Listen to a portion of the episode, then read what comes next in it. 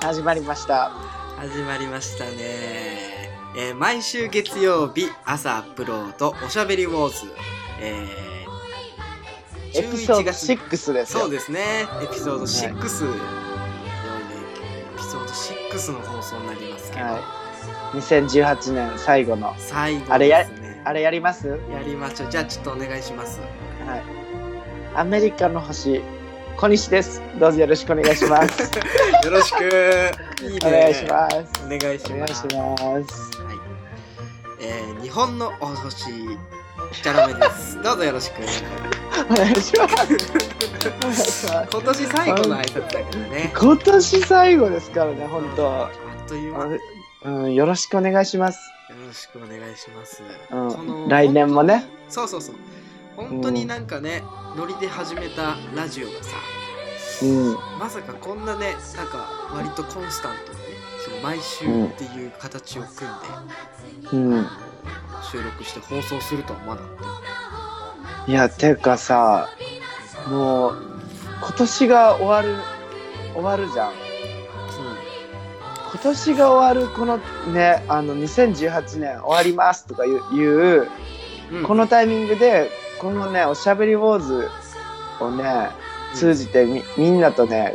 こうコミュニケーションとるの本当にいいよね。幸せ。そうだね。うん。だってこれなかったら俺なんか多分一人で、あ、終わりかって思うだけやけどね。そうだよね。だってうん始まりなんかはさ、本当何もこうラジオのテーマだったりだとかさ、全く考えないで収う録ん初日みたいな感じでさ、うん。本当になんかね、10分ぐらいでコーナー決めたりとかさ、そう。んなん感じでやってたけど、ね、なんかね、いや、本当にいいよ。だってさ、前回のクリスマススペシャルですよ。なんと言っても。はいはい。僕もう本当死ぬほど聞きましたからね、自分で。本当にだ。ってた放送でも言ってたよね。なんかもううんクリスマスはもうずっと一人でそれ聞いてるみたいなことをさ。うん。助けられたよね、本当に。本当によかった。もう何回聞き直してもいいもんね。程よく曲も流れてさ、そう大好きな。曲ばっかりが流れて、うんにやけては流れて、にやけては流れてよ。もうそうだね本当にね、多分ね、僕、イブも聞いたし、クリスマスの日も聞いた し、なんなら26日も聞いて、もう本当ずっと聞いたよね。もうなすんごかいよね今年の思い出は、おしゃべりウォーズクリスマススペシャルかな、もうクリスマスは。は。もうね。だってさ、うん。あの前回の放送でも言いましたけど、あの、クリスマスパーティーしたんです、家で。はいはいはい。もうね、それがね、それはね、あの、KFC のくだり覚えてますケンタッキーフライドチキン。覚えてるよはいはい。、であのクリスマスを思い出すって、まあ、チャラメさんが言ったと思うんですけどうん。で、まあ、僕の今回のクリスマスパーティーのあのテーマもその日本の文化をこっちにいる外人たちにお送りしてやろうっていう、そういうあれだったんですよふざけて。はいはいはい。はい。で KFC とねドミノピザですよえ、あ、とはいはいはい。おお寿司あらららららら。すごい日本っぽいと、ね。なんかもうすぐやろうなんか日本のクリスマスって感じやうろ、んうん。でそれを用意したんですよであのー振る舞ったところですよはい。もうね、大体ね、あのーホームパーティーの時って食べ物残るじゃないですか。はいはい。もうね、完売中の完売。もう綺麗に全部なくなったよ。よね。だかなら、るほどねうん確信したよ。国籍を超えて、うん。日本のクリスマス料理、はい。 KFC、ピザ、寿司のコンビネーションは、もう、神出す。神 出すよ。神出す。本当に神出すです。ちょっとそれ、はい、あれだよ。はあの、何パダワンネーム、ご長田ローソンさんからまた来るよ。はい。何々何々え、ご長あ、田ローソンから。言い間違いするなんだ。あごめんなあさい。ごめんなさい、ごめんなさい本。当あ、にそれでごちゃめさんの思い出した。ケーキは何が食べたいですかのくだりあるじゃないですか。ー。はいはい、ご僕長田さんがね、うん、聞いてた。僕ね、そう、クリスマスケーキ食べる皆さんを見たくてね、うん。やっぱニューヨークなんで、ニューヨークチーズケーキ買ってたんですよ。うん。そう、ニューヨークチーズケーキのストロベリーバージョンをみんなに振る舞いたいって思ったんですけど、うん。まあ僕がね、あの、めっぽうケーキに興味がなさすぎて、出し忘れるってい うね。勝ったことすらもう頭からなかったですよね。普通、普通に次の日、あーってなって、冷蔵庫にケーキあったわっていう感じですよね。まあ、ケーキは食べれませんでしたといなう。るほど。そう。で、あの、そのクリスマスパーティーで、まあ、み皆さんね素敵なクリスマスを過ごしていただけたら嬉しいなと思うんですけどあのね僕そのホームパーティーにおいてですよ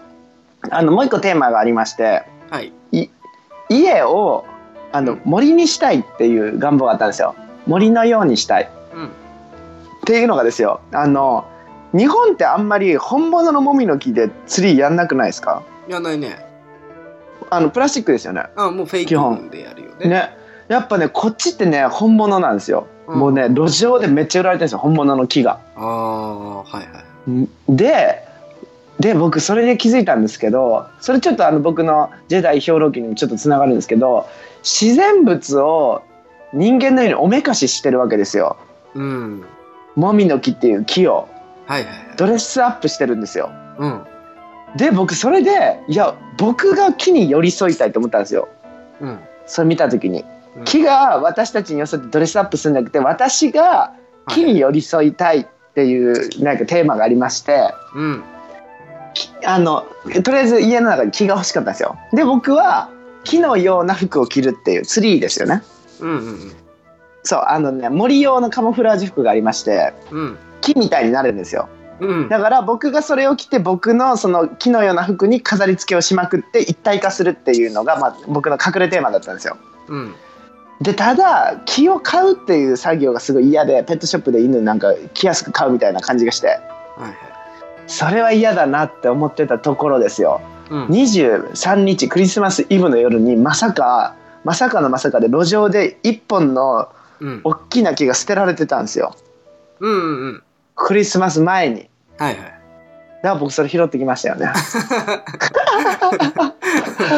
そう出た出た。出た。拾い拾い癖拾い癖ね、あるよね。ていうかそう待って、23日ってクリスマスイブの夜って言ったあイブの前の日あ、前の日ね。うん。そうそうそうそうそうだからクリスマスを前にしてこのもみの木はもう捨てられてたんですよ早っ。ねそんなかわいそうなことありますだから彼の夢を叶えてあげましたよクリスマスツリーになるっていう夢をなるほどね。そうそう。なんかそんなクリスマスでしたよ。そう。だから僕のあのクリスマスツリーがい僕と一緒に10回以上聞いてますよ。ラ ジオ。うんなるほどね。うん、共有してますよ。でも今頃あれだろうね、クリスマス終わったからさ、あうの、んビクビクしてんじゃない うん。ピクピクしてる？クリスマス終わったから 僕、僕はどうなんだろうみたいなさ。あそうあ、だあいや彼はぼあの彼はもうあの素材として使いま すよ。あなるほど心配心配せあのなさらずって感じですよ。もう彼はあと死に行くだけなので、はい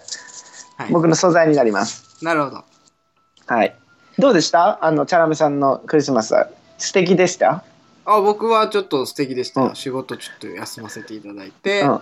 ちょっと素敵っていいよね。そうそうそうそう、いいでしょうん。いいよね。なんか、仕事最高でしたとか言われたら、はぁってなるけど、ちょっと素敵でしたはグッときますね。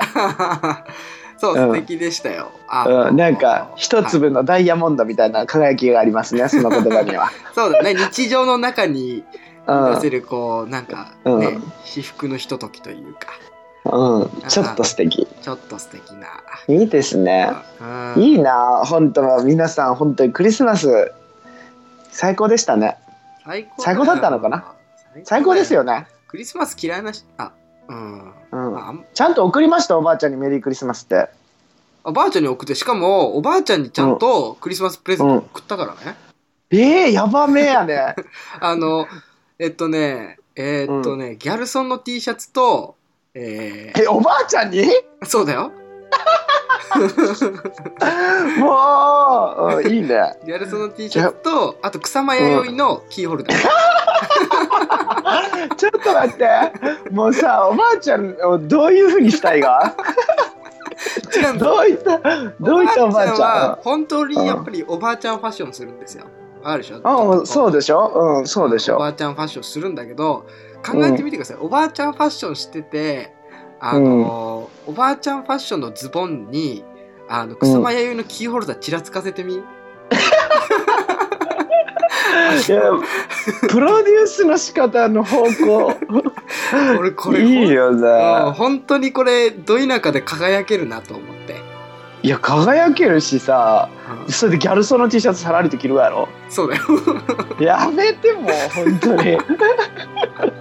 そうだよ手ぬぐいを頭に巻いもてギャルソン T シャツをしてなんか紫色のちょっと汚れたゴムパンを履いてそこにあの草間弥生のキーホルダーつけてあーえでも待ってチャラメさんのおばあちゃんそれ着てくれる人うん、着るよ。あの、もうね、めっちゃコーディネート考えてたらしいよ。えー、超可愛いがやけど何で合わせてくるがやろなんかさインスタとかせんがかなおばあちゃん ししねコーディネートのしねえよ。フォローしたいフォローしたいなォローしそのコーディネーそうだトね。やいいえ待って超可愛いがけどコーディネート考えるがおばあちゃんそうだよ。あの、えもしかしてあの初代のサパダワン通信のおばあちゃんそうだよ。初代で。えー、あのもなんかう超いいおばあちゃんに。いいなちょっとあの次あったらあの喋ってくださ いねそう、だから、あのー僕が持ってる T シャツ、色地なんですよ。うーん色地なんで。可愛すぎあの今度帰った時に、その色地二人で着たやつ、写真撮りたいなと思って。いいねそれで服交換してよえ、いや、なんで服をこう。 いやチャラメコーディネートおばあちゃんに チャラメコーディネートおばあちゃんに渡しておばあちゃんコーディネートチャラメが来て来てもう交換して帰ってきてやなんか君の君の名はみたいな感じあ入れ替わっちゃったみたいないやいややろうやちょっと待ってそれからさ、ちょっと面白いね。孫とやろおばあちゃん孫とおばあちゃんが入れ替わ るそうそうだからだからさあの下北さん下北さんにおばあちゃんが帰ってこないからよ孫孫とおばあちゃん入れ替わって、うん、だからおっぱいとかまさぐらないかんねあの出だしもうほんとやめなよ、そんなの。ほんとやめなよ、よくないよ。恋愛、恋愛ものにはならないからさ。ああそう恋愛じゃないかそうか恋も愛っじとゃハないートハートフルな方ねそう、もっとファミリー向けのね、もっとなんかあるかもしれない。そうやね君の名は知そうっちゅうくせしてねお互い名前知ってるけど、でもいいかもね。なんか僕がおばあちゃんになってさ、こうおばあちゃんの体とかさ、実際もうこん、こんなに腰が本当に曲がらないんだよそうやねうんうんう気ん持ちが分かってさでこうちょっとうんうこうおばあちゃんの記憶みたいのが出てきてさそれ泣けるね泣けるでしょおばあちゃんのそ泣のけるだから初めてさうん孫としてさチャラメさんが生まれた時のね感情とかをねそうだよね見たりとそかうねだよねそうそうそう初めて抱っこしした日とかあやばいやばいやばいやばいねやべえそれあれじゃん完全にあの、うんクレヨンしんちゃんのさ名作とされてるさ、映画があるんですよ、何ですかあの大人帝国あえこれもすフごいァンの中ではあのクレヨンしんちゃんの映画の中で一番の神作として言われえてるだからさしんちゃんは入れ替わるがちょちょちょ2ちょ 歳とちょちょちょあ違うか違うか入れ替わりはしないんだ けどそう かじゃあ入れ替わりはしないんだけどあの、うん大人が子供になっちゃうっていうあ話ーでヒロシそがうか子供を、子供の心になっちゃうわけですよ。でああそうだその、子供の心になりたくないって抗う時になんかこう走馬灯みたいなのが出てきてその、しんのすけを産んだ日のこととかがを思い出すの、なんかこうサラリーマンで汗流してこうペコペコしてる時にあのーなんかこう報告その何生まれますみたいな、うんうんうあんの連絡が来てこう走っていくシーンみたいな。うそんうういうのんうん出てきてそれめっちゃ泣けるからマジで、えーてかなんかそれで思ったけどさうん、なんかね子供が生まれる瞬間にさ「待ってました!」ってこう涙するぐらいウェルカムで産む出産ってさういいよね。ん、いいよねなんかそういうのってちょっとずつ薄れてきているような気もせんでもなくないなんかどうなんかあどうなのそうなのそんなことないかななんかさそんなことないかあ待ちに待った子供なのかな、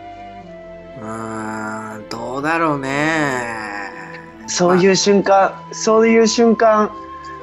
をなんかね守りたいねそうねそうねまあ少子化じゃないですかうんだからちょっとここ昔に比べたらこう子供が生まれることっていうのはちょっとやっぱり減ってきてるじゃないそうだねだからさ来年2019年行きましょうんうもうあの子供をね、うんあの、うもいやう。うもうはちげえわ。まあでもそれもうは言い違うそれ言っちゃったらもう自分産んでじゃないと言えないかあ、僕は大丈夫です。らね ダメですようん、しばらく大丈夫です。まあでもね、命の誕生は本当にね、素晴らしいしね、なんかそういうのはね、涙しよう。ね、とりあえず今年、そう、皆さんに言いたいね、涙しよう。うんあの、年最後に。その涙は絶対必要やきね。これ31日最終日なんで、みもう何が何でも感動する映画見て泣いてくださいよ、皆さん。そうだねそうやっぱ涙は流した方がいいよ、絶対。そうだねう泣いん、てる最近俺ね、定期的に自分で泣くようにしてますよ。怖っ怖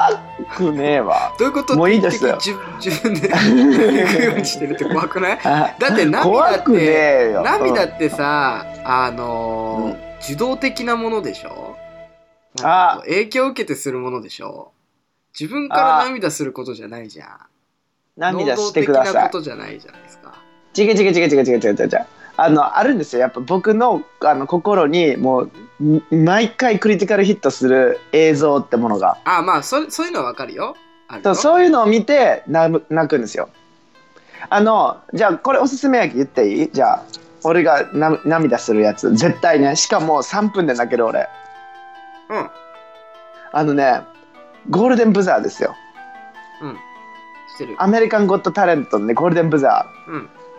あれをねちびっこがやってくるわけですよ緊張しながらステージに、うんうんうんでえこんなちっちゃい子がこんな大勢の前で大丈夫かなって不安になるわけよ最初、うん。うん親のような気持ちでうん。で音楽と同時にすごい歌声で人を魅了するんですよわーってうん。でその後ちょっとずつ自分も自信が出てきて歌いきるんですよ1曲丸々うんうんうん。でもう人々がわーってなってなんだこの子はってなってもうマジ感動するがねその時点でうん。でその後審査があるきやっぱその子は審査されるきまたドキドキの子犬みたいに戻るんですようん。で大丈夫かな大丈夫かなみたいな不安との戦いですねまた、うん。でその後に審査が来てゴールデンブザーでねボンって「あなたはもう決勝進出です」ってボタンを押される瞬間に、もうねおたきび上げるように泣き崩れるんですよその子たちがうん。喜びと達成感でうん。それ見ても泣けるように何回見てもそうね。真剣な人の姿って本当に心にくるなっていううん。そそううよね。なんか自分より年下とかでも。なんかそういう場所にいてそういうことするってちょっとうるっときちゃうよね僕もえすごい、うん、見てよくあああのいじめられっ子だったっていうー待ってあのデュオの子やろ俺もあれ見てそうそう何そう回泣いたかもうあれ何は回もちょっと泣いうたるっとくるよね。泣くよもうちょっとだからそういう涙はねなんか流したらねいいよね優しくなれるうーん。ほらあれじゃんなんか有名な歌詞でさ涙の数だけうーん。強い強くなれるよ的なねうん。だから今年ね年越し前に泣いていただきたいそうね。わかった。うん泣く。泣こうじゃああの今回の放送のトップに僕が一番泣けるあのゴールデンブザーのリンク貼っときますはい。はい皆さん涙しましょ うよちょしっと、そうね。オープニングちょっと伸びたけど、まあ、今回はね、あの、年末なんだねお正そうそうそうそう。あの、ね年末プラスお正月に聞く人もいると思うんでね。年う末んプラスお正月スペシャルということで、うんえー今回もちょっとクリスマススペシャルと同様にちょっと長めでねお送りしようかなと思ってます、うん。うん。ししましょ行きましょうじゃあちょっと最初のコーナー行きます行う。行きましょうか。きましょうじゃあコーナー読みましょうかはいはあニュースラブ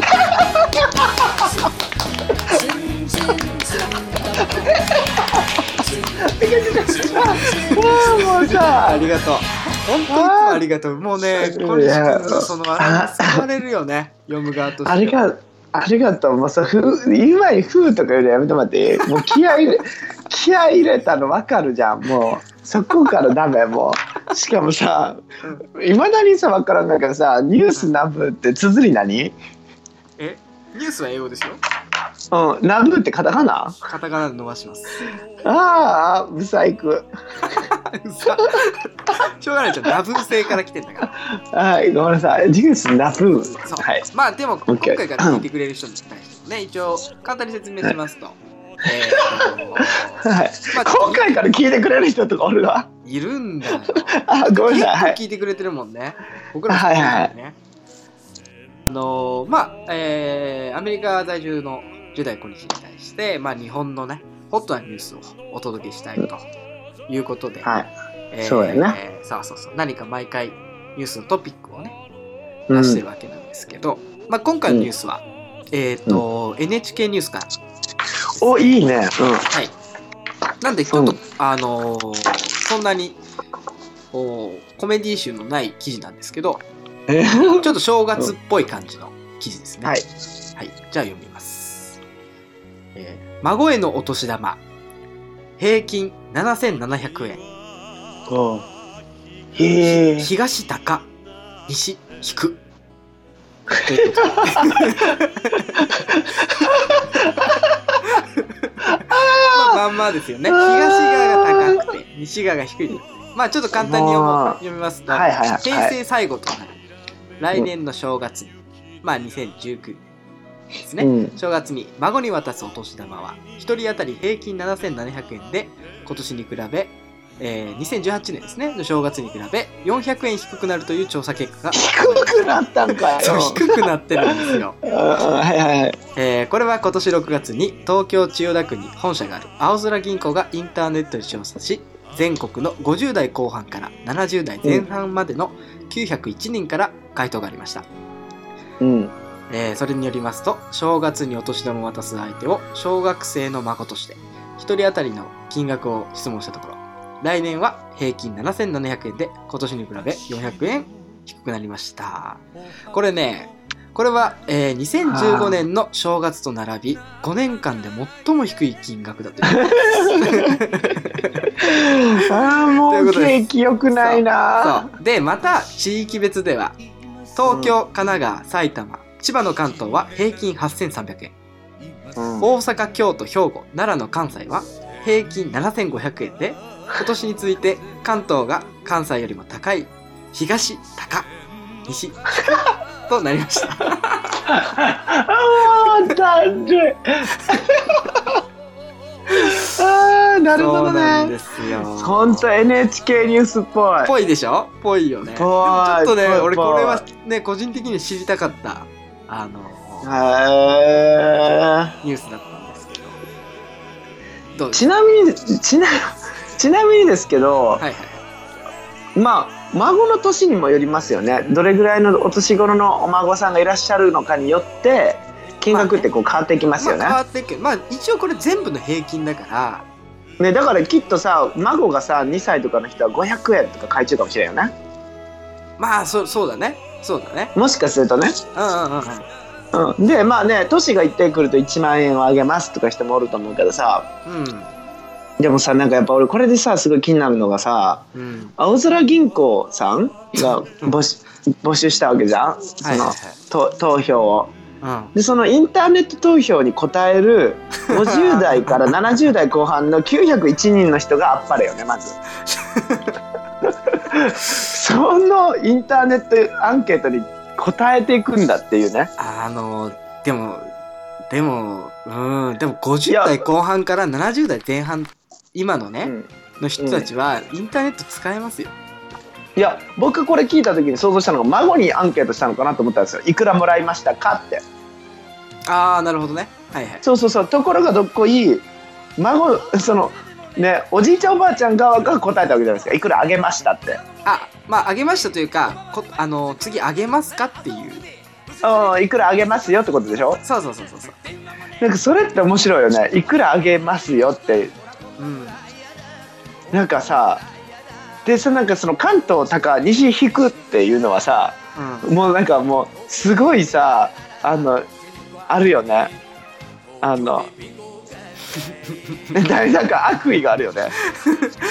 そうだね。そうかけ方に悪意があるけどもうごもっともよねそうだね。いや、でもさ、うんどうなん、あのさ、ほら、僕はさ、関東で生まれてさ、関東であそうか育って、だからさ、うんその、関西の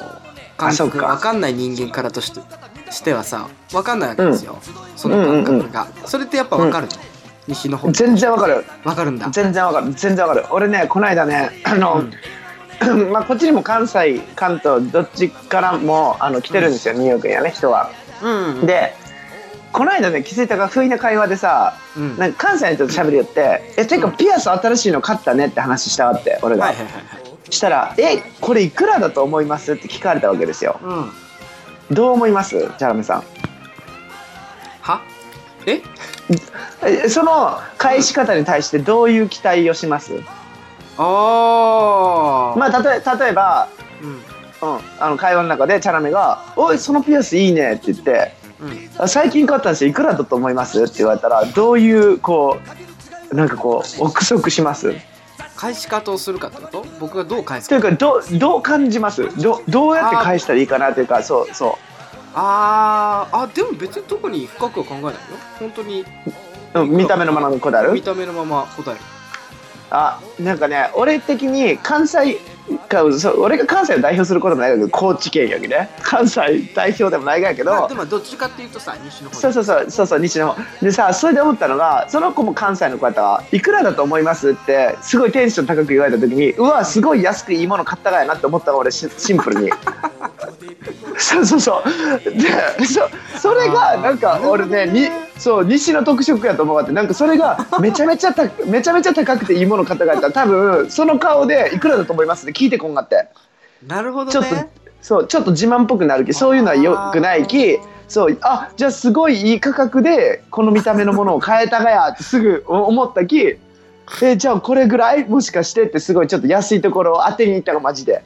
そしたら、うん違うんですよもっと安いんですよ」ってすごいテンション高く返されたわうんうんうんそうなんかそれが関西っぽいなって思ったあながるそほうどねそうそうそあうー西のやりとりだそうそうなんかね関東じゃねあんまないと思うがこれ。うんうんうんうん安いもの買ったらちょっともうやめてみたいなこれ実は安いのとか言ってなんか値段は教えてくれんみたいなそういうイメージ俺の中で勝手にあーあでもさそそっかだからさ聞かれるとさ、確かにその、まあ、僕はあんま考えないって言ったけど確かうんに一瞬ね、僕はね気使っちゃうかもしれないどっちかわかんないまず、やろうだからさ高くていいものなのか何なのかってなるじゃんうん、でも俺的に関西の人がねいくらやと思うっていきなり聞いてきた時点で絶対に安いが、なるかほどくっそね高いめっちゃ頑張って買ったかもうどっちかうんうんうんうんうんうん、でも大体安いよなるほどねじゃあ結そ構うじゃあこの統計結果はわかるんだわかる超わかるでしょうねって感じだってお年玉って身内の話じゃんあ身内のお金の話をなんかね持って喋らんと思うが絶対あなるほどうちはもうなんか孫にもう5,000円だけ渡して終わりですわみたいななんかそういう感じ、うんとその関東の実は5,000円で納めたいけど身内といえど1万円は出しますようんうんうんうんみたいななんかなんかそういうテンションを感じるうんうんどうだからうんこの西高あ違う違うごめん東高西低に関してはうん西の人間はこれ見て結構喜んじる気 がするやっぱ西は低めっすわみたいななんかそういうテンション、そうなるほどね持ち合わせてくれちゅうと思う、なるほどね、うん、はういんはいはいなんかいいいいよいいねどうだった、うんあのちっちゃい頃お年玉はお年玉はね僕ねあのお年玉もらっても使えないタイプの子供だったんですよ貯めるってことそうためがちあのねうん貯金箱に入れてそのまま一生取り出さん何それそうでえっとねためにためてためてうんいつかな高校かなバイクの免許取るお金にしたかなえー、偉いね偉いなうんなん そうなんかそんな感じ俺ねなんかね人にもらったお金を何に使っていいかいつも困って使えんタイプでいつもお年玉あげた時何なんかゲームでも買いやとか言われたらそれでねちょっと買えんかったねマジそうそういうタイプ真逆真逆だね僕なんかもう正月の休みの期間に全ぶっ破するタイプだかあらそあうそっちねそっちそれのなんか作戦を考えるのがすごい好きだった毎回お年玉もらって何を買おうかみたいなさそういうのを考えるのがすごい好ああき。ええ貯め俺る買っっていうのはなかった。俺多分マジでお年玉をお年玉としてそのタイミングで使ったことなマジかよ。いマジ500円とかもらうじゃんちっちゃい頃とかうん。 500円とかもらっても俺その500円使えんもんねうんうんうんてか根っからね多分ねこれ何貧乏症なのかななんかね使えんかったねうん。うーん。そうそういう癖だからそのお年玉とかもらうじゃんうん。もらってしかもなおかつあのお昼ご飯とかあるじゃん学生時代ってなんかパンとかさはいはいはい。お弁当買ったり基本うちおあのお弁当で自分で作れたんだけど俺中学校の頃うん。であのたまにねなんかお弁当の日がいいみたいなみんなさ周りさ俺の中でねうん買い食いする人超かっこよかったかってやっぱうん思春期の頃って、わかるよ。いいなあこい飯とか買いゆ食いゆう人超かっこいいなとか思うけどわかるわかるうそううちはそういうのできなかったんですようん。もうキレられる気そういうのはうん。なんで本当に1ヶ月に2回ぐらいだけパンの日があったんですよはいはい。中学校でパンをた頼むっていうはい。僕ねもうそれが本当好きだったんですよもうやっと手作りお弁当から解放される日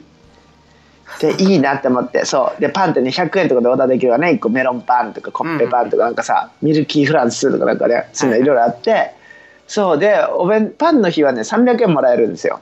うん、ほうほうほう。そうでもねパン1個しか頼まないんですよねあ、で、貯めんだ。 200円貯めちゃうすごいね。すごいね。そうだからねお年玉もねそう貯めちゃう貯めちゃうんだ。そう。だからねすごい、もうでも、そう、年も重ねてきたし、そろそろお年玉も上げる年になってきそうなましたよんだね。よね。俺もあげなきゃいけないんですよ。ですよね。いくら上げます、ちなみに、平均超えちゃいます ?8300 いやいや円。いや、あの、まず、いや、あげる相手がまだね、はいあの、本当に、あの、3歳ぐらいかな ?3 歳。え、そんな、そんなこと言ってていいですい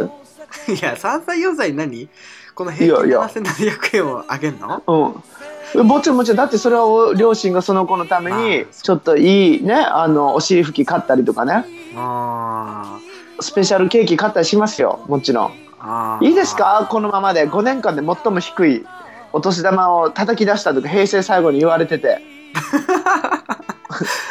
そうかこんなことでいいです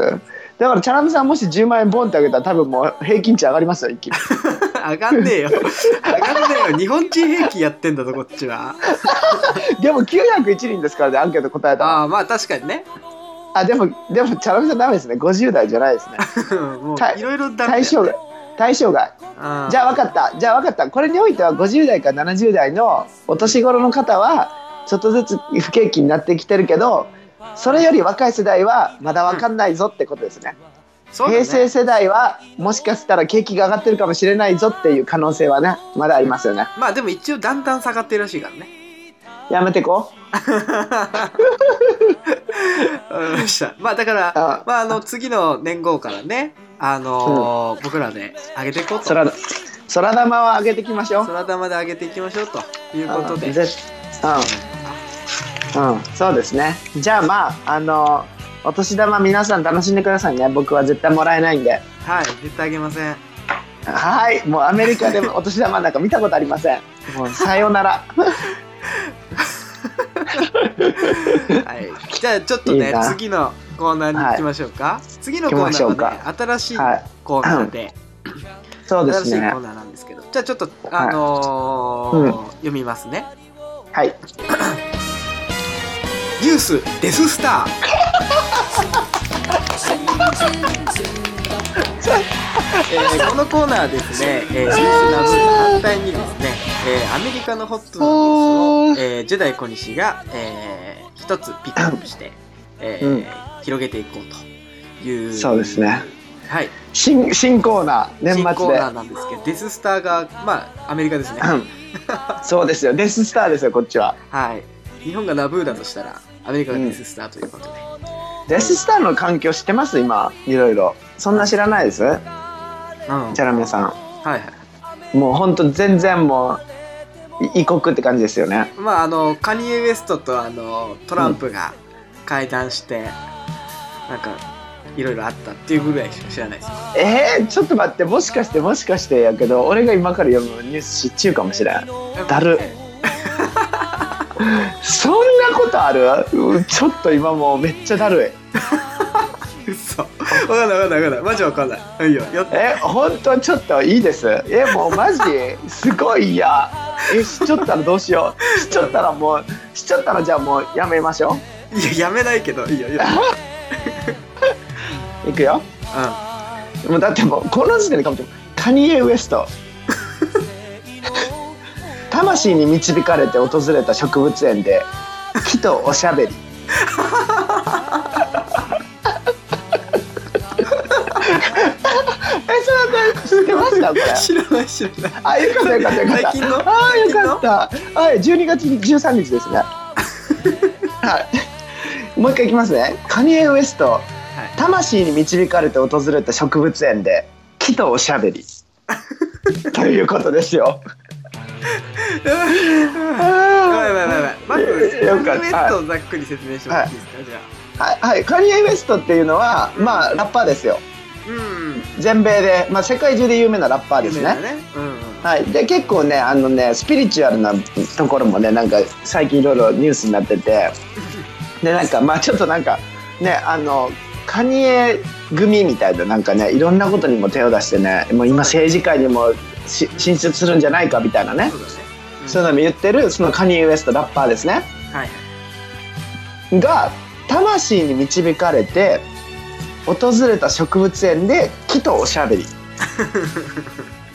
というねニュースがね12月13日に出たんですよあーちょっと待ってそれカニエウエストじゃなくても笑うんだけど、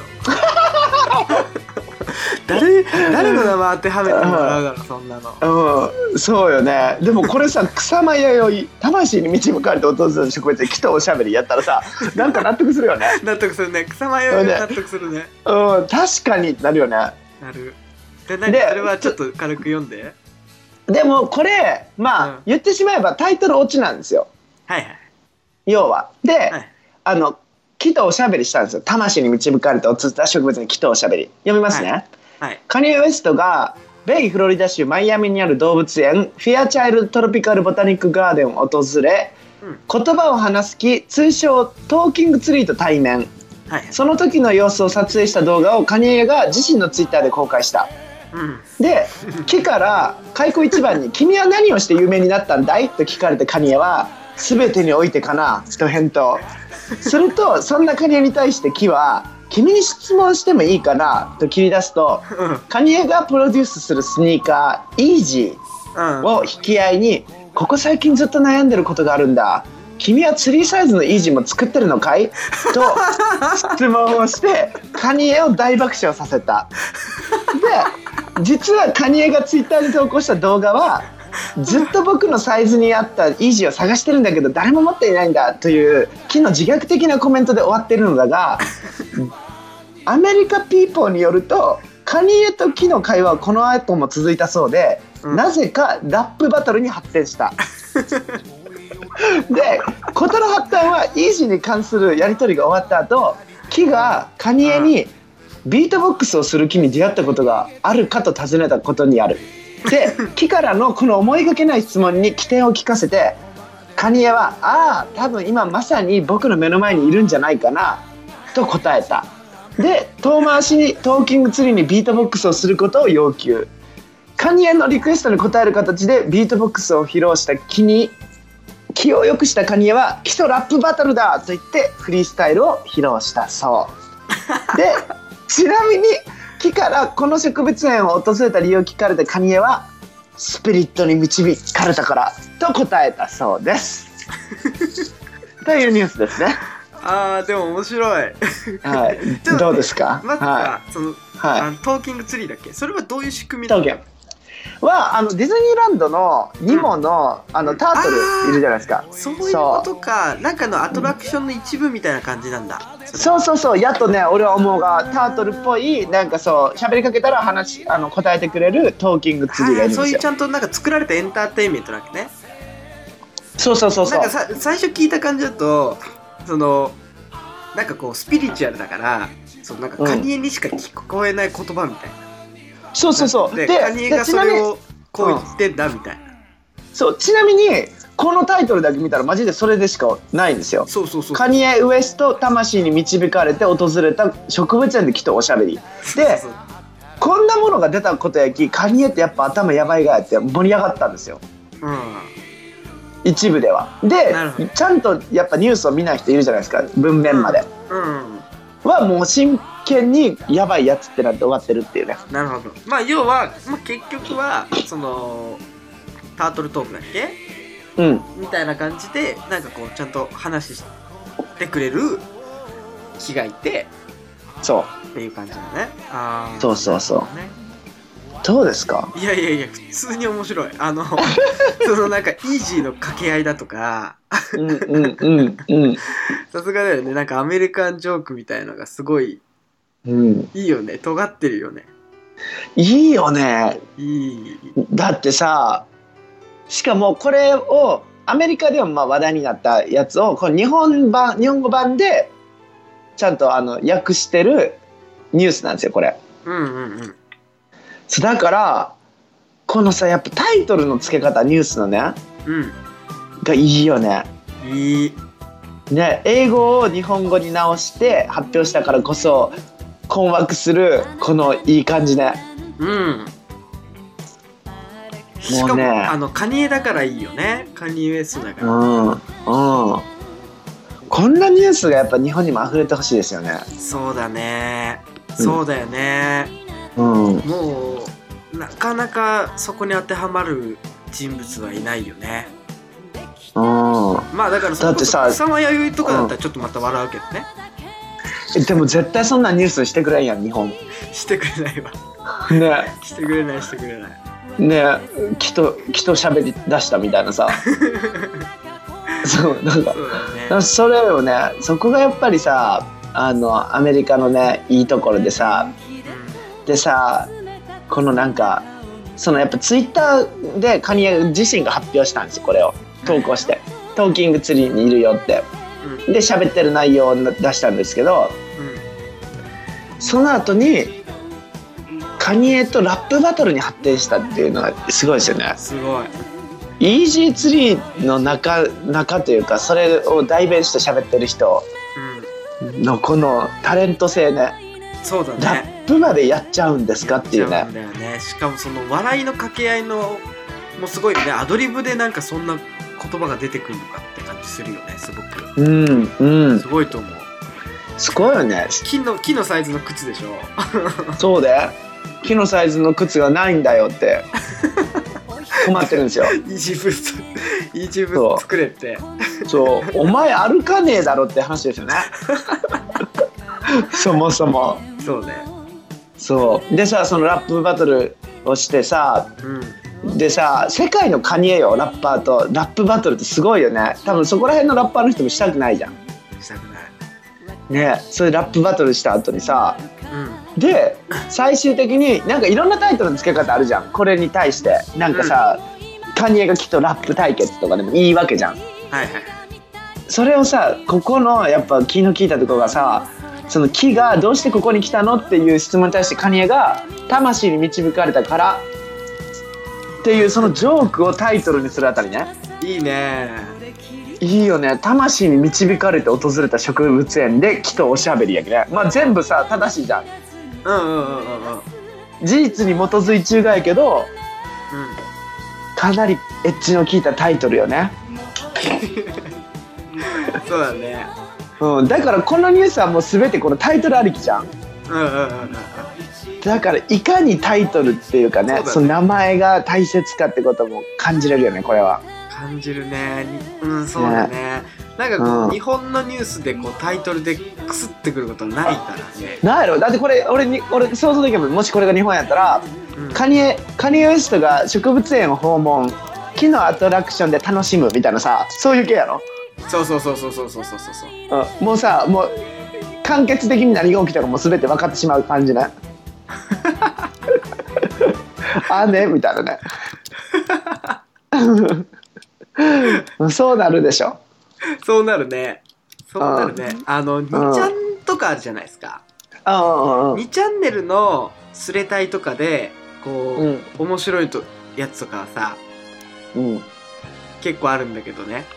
うんうん。なかなかニュースになるとね硬いよね。硬いよねうん。なんとかなんだよねねだからまあこういう形であのデススターの情報も配信していきますいやいいよ。と思いますだやっぱ本当日本にないあの、ニュースな感じでなんかエンタうんーテインメントで、えあのちなみにこれあのクリスマスパーティーの話しましたけどカニエ・ウェストの奥さんキム・カーダシアンですね、はいカーダシアンファミリーもうね有名なあのセレブので彼女はクリスマスパーティーしたんですよ LA でうんうんで彼女のクリスマスパーティーは本来雪の降らない LA に雪を降らしましたからねということであのねスノーマシンをね大量に入れましてうんソリとかね雪遊びができる空間を作ったんですよクリスマスパーティーのためにすげえすごいよねうんだからだからカニエだからそれもさきっとねニュースとしていいよねキム・カーダシアン雪を降らせるみたいなねいやーいくらかかんないそれそんなんもう想像できないだってさパリス・ヒルトンもゲストで来てますからねああその規模ね もうその規模よもうねアメリカのお遊びは本当楽しいなんかまあそうそういうのをね日本にもちょっと規模が違いますよ雪降らします友達呼ぶのに暮らせないねねえ本当に本当すごい公園みたいな全部真っ白になってましたから本当にとりあえずじゃあ皆さん本当カニエ・ウエストとキム・カーダシアンにはぜひともあの要注意でそうだねデスデススターのボスですからそうだねちょっとこの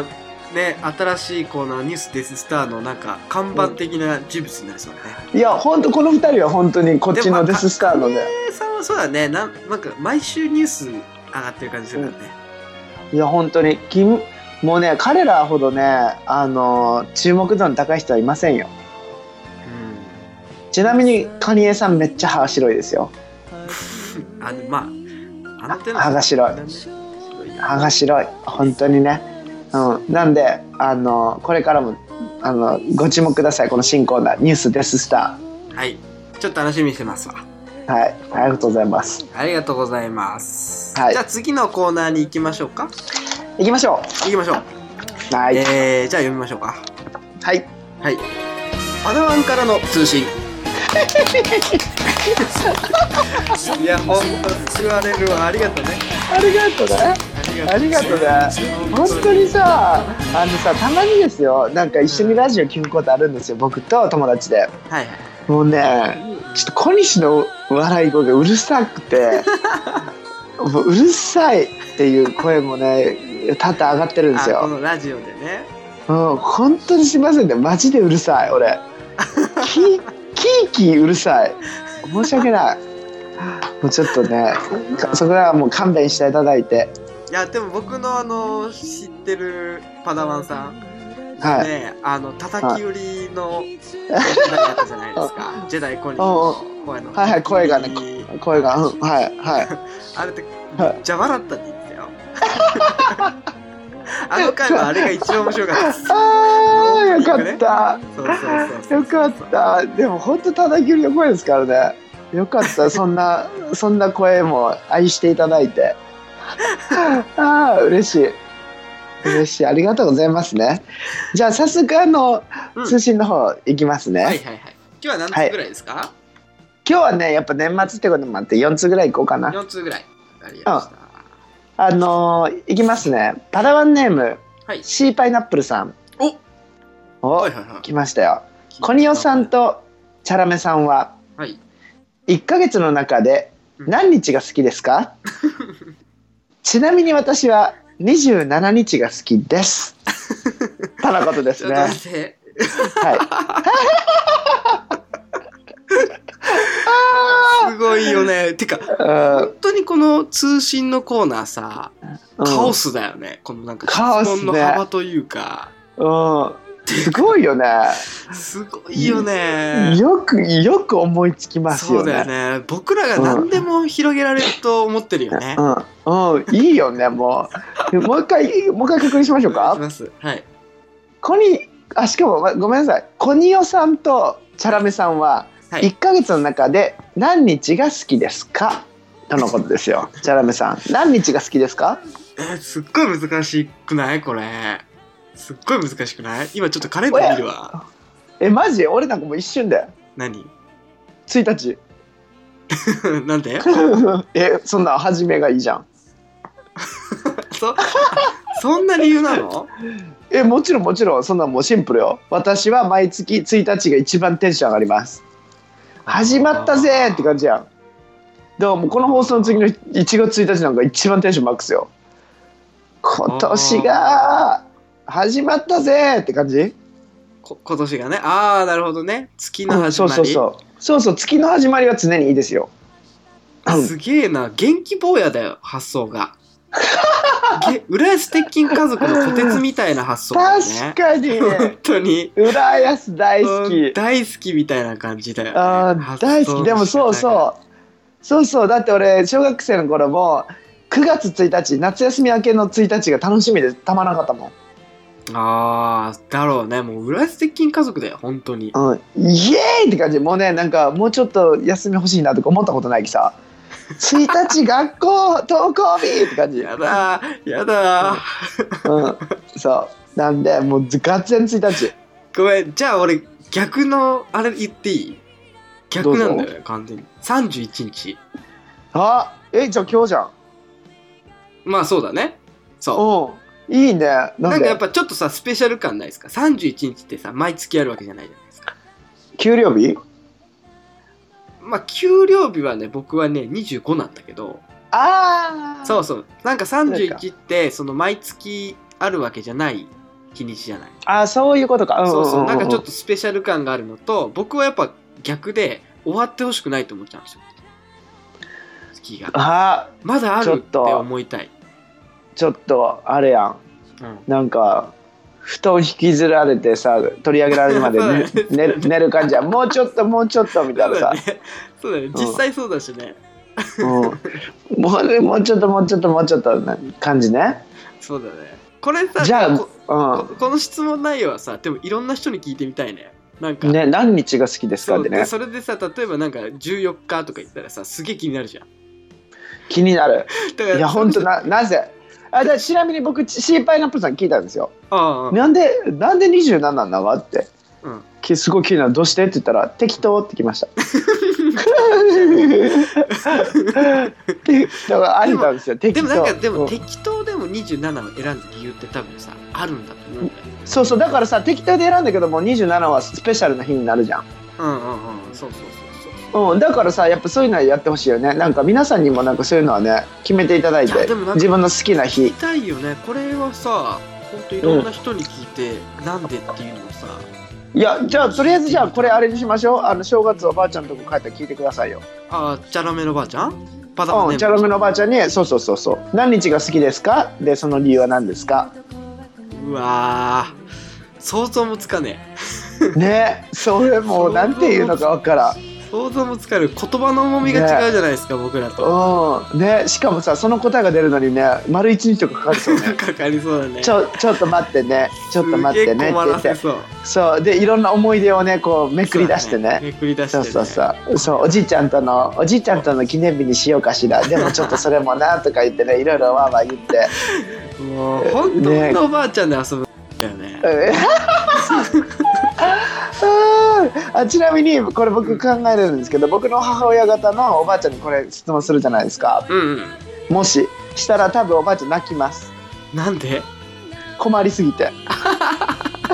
そううちのおばあちゃんね困りすぎたら泣くんです泣いよちゃうんだああ泣いちゃうそう泣いちゃう泣かせちゃうこんなこと聞い たらちょっとどうしようどうしようそう自信がないんですよなんなるかほどね全てにそいやでも多分俺のおばあちゃんも泣きはしないけどううん困りすぎてうんあのー結構大変なことになると思ううんうんまあ困るよねこんなね困る若者若者のしょうもないノリに付き合わされたら困るよねそうそうそうそうそう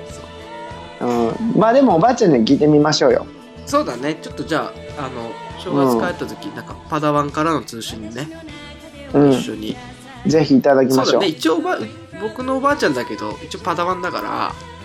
そうですよ、うん修行がいりますよそうそうそうあの第1回ねこれ聞いてない方は何のことかわかんないと思うけど実はその第確かに1回のね記念すべきパダワンからの通信であの読んだのがチャラメのおばあちゃんの通信だったっていう背景があってね、そうですよそうそうそうそうそおうばあちゃんはもう大好きみんなみんな大好きそうだ ねじゃあじゃあ早速次の通信いきますね、お願いします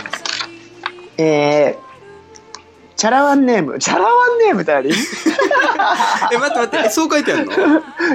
俺が今違えたチあャあラもうこれチャラ誇張だローソンさん来るよもうこれごめんなさい違うチャラめのおばあちゃんが出てきすぎてごめんなさいパパダワンネーム、うんえー、食わず嫌いさんはい はいおっすチャラめ小西はいっつも楽しく聞いてます通信させてもらいます今年一番面白かった YouTuber は誰ですかよろしくなとのことですよちょっと悟空みたいな感じだね おっす、うん、おっすチャラめ小西、うん、通信させてもらいますって言ってますよあそこはちょっと関西関西なまりなのかな、うんうん言うてますよで今年一番面白かった YouTuber は誰ですかあー YouTuber ねはい教えてよ YouTuber あのね、う僕あんまりすごい YouTube を見る方じゃないんですよ実はねほうほうほう YouTube そんな見なくてあのー見るとしたら昔のレトロなゲームをやってる YouTuber 実況者、うんうんか、もしくは、最近すごい、あの、目をつけてる YouTuber がいるんですよ。ほうほあのータイトルが YouTuber のね、ううん武器や防具を作ろう。逆ヨガっていう人なの。うんうんうんうんうんこれ、あのーすごいね、その辺のおじさんなんですけど、うんあの、コスチュームでさ、あるじゃん。コスプレとか。ほうほうほうほう武器とか防具を作る動画なんですよ。ただ、ただの。はいはいはいはいはいこれがね、僕が初めて、なんかでね、たまたま見つけてみたんだけど、登録者数が、なんかね、ひなんか60人ぐらいだったの。うんで、再生数も、あの、す、なんか数十みたいな感じで、もう放送内容ももうかなりしょうもなかったの。うんなんかもう棒読みで、本当にその辺のおじさんが、なんかこう棒読みでやってるんだけど、あのーでもなんか作るもののクオリティがすごい高かったの。なんかあの、ゲームのさ、モンスターハンターって知ってるもちろんもちろんもちろんうん知ってるそれの斧とかをさ、すっごいかっこよく再現するわけですよ。うんで、ああ、なんか面白そうだなってチャンネル登録して、それからね、なんか1年ぐらい経った時に思い出して、あのー、バッて見たら、あのー、登録者数がね、何千とか増えてる。うんうんうんうんすごいなと思って、あ、何万かな何万とかになってたんだうよ。んすげえなと思って、待ってたらクオリティが半端なく上がってんのね。そう。それで、マジでびっくりしたの。なんか、人ってこんなに頑張れるんだ、YouTube でと思って。へえ本当にちょっとね見てほしいよ今度あのね 24K おうおう今見よ2万2万4千あ人2万4000いったいってえうるん登録者すごくあすごくないなんかすごいすごクオリティすごいじゃんでもなんかいしかもなんかさ、うんなんか優しいよね東急ハンズやどこどこで買えますそうとかあさのねすごいんだよあのね、うんこの手の YouTuber 結構いると思うんだけどめっちゃあのね丁寧であの放送しながらもこれはその東急ハンズのどこどこで買えますそうねダイ,、うんダイソーでも買えますとかねそうそうそうそうでねもう本当やってる人がね本当になんか一般の人っていうかなんかそのそうやねなんかねじそう YouTube とかにじうんやらなさそうな感じの人なんですよ、本当にね多分なんかこの人なんかほ本職車の整備士とかなんかそんな感じがするねいや本当本当そんな感じで一番最初の放送を見ると、もうなんかね大丈夫かっていうなんかなんか応援したくなるような感じになるんですようん、うんそこからですよもうね今はもうすごいですよへえすごいよねこういう人もいるんだと思ってすごいすごい。うんなんか、ね、趣味が仕事になればいいなってそいうう。だからさいい時代だよねと思って何でうもん。お金に換えられる時代じゃないですか YouTuber って本当にお金がすごいがすごいすごいよすごいへあえ。のーおそらくね10万とかでね普通に生活できてると思うよ10万10万登録者再生数あ、登録者うんだからこうへー2万とかも2万超えとかも結構いい収入になってると思うんですよへそうそうそうそうそうでもいいじゃないなんかこういう普段なんか自分から発信しなさそうな人とかさちゃんとね、昼間働いてるような人がさえ。うん。なんか発信して2万人以上も見てくれてるす、うん。すごくないいい時代だよねいや、なんかさ、今さ、なんか俺、なんか不意に来たんだけどさ、ちっちゃい頃のなりたい職業さ、うんあの、YouTuber よね。そうなんか上位にまあ入っちゃう上位によね。入ってる入ってるそれがすごいよね。すごいよ僕らの感覚と違うんだろうね今のそのだから高校生ぐらいの子とか中学高校の人たちとさ僕らのうん。感覚、そう YouTuber に対する感覚って全然違うと思うんだよねうんうんうんうん。本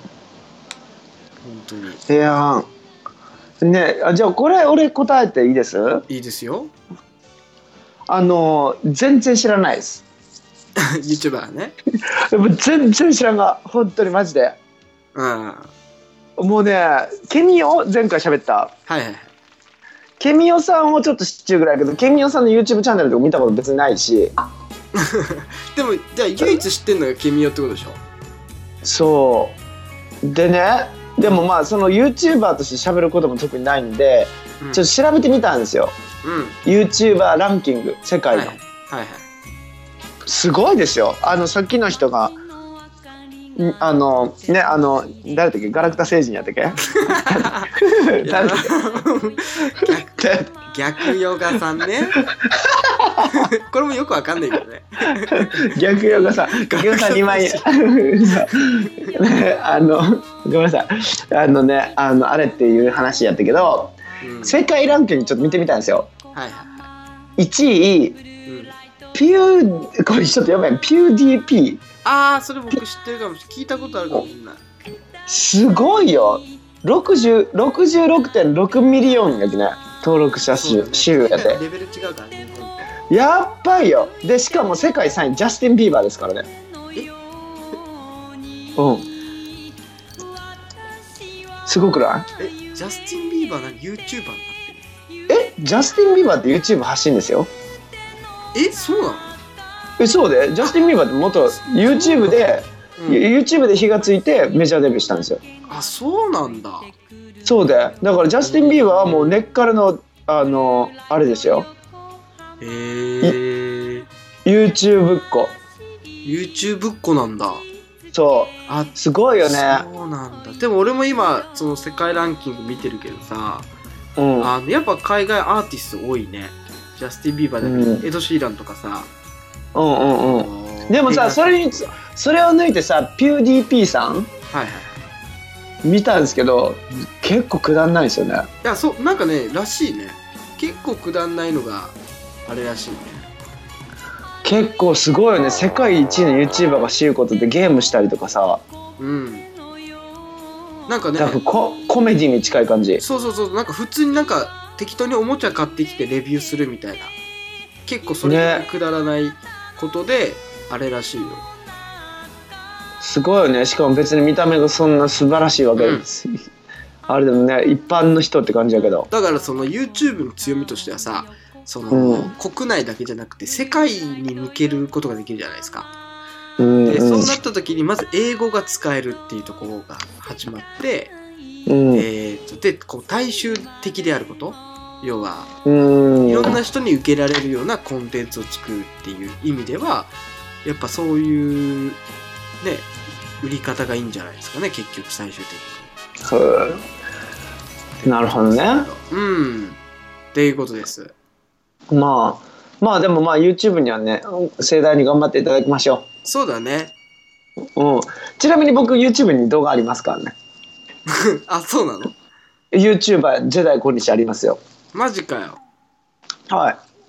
い。ぜひ今度見てください。 え、何ゲーム実況でもしてんのそんなことせんよね。ちょっあとしの、でも小西くんになんかゲームの実況してほしいな。あの、ゼルダの伝あ、説とかしでいいか、あ、しようかな。な。えうん、64のゼルダの伝説とかやってよ。あ全然する。あていうかね、俺のルームメイトめっちゃゲームしてる。今度それ見ながら実況してしようか、いやムいーやブメイトっでても。どうせそれってなんかさ最近のゲームでしょちょっとそういうのそうや面白くないよやっぱなんか僕ら世代のさうん。あのー、そうだねだからボンバーマンとかいいね、ボンバーマン実況したい。バカする、バカする、バカするとか言わない。 そう バそカうしたーとか言わない。そうそうそうバカじゃボンバーマンとかあのスマッシュブラザーズ一番最初のんはい。いいね。ちょっとああいうレベルからスタートしてもらうかなとわかりました。はいまああのちなみにあのうん YouTube で SHOKONI SHI 小小西で検索したらあのグッド地球便で放送されたやつ出てきますからねあれ見たよあ見たの見たの見たってあありがとううんハートフルでしたでしょ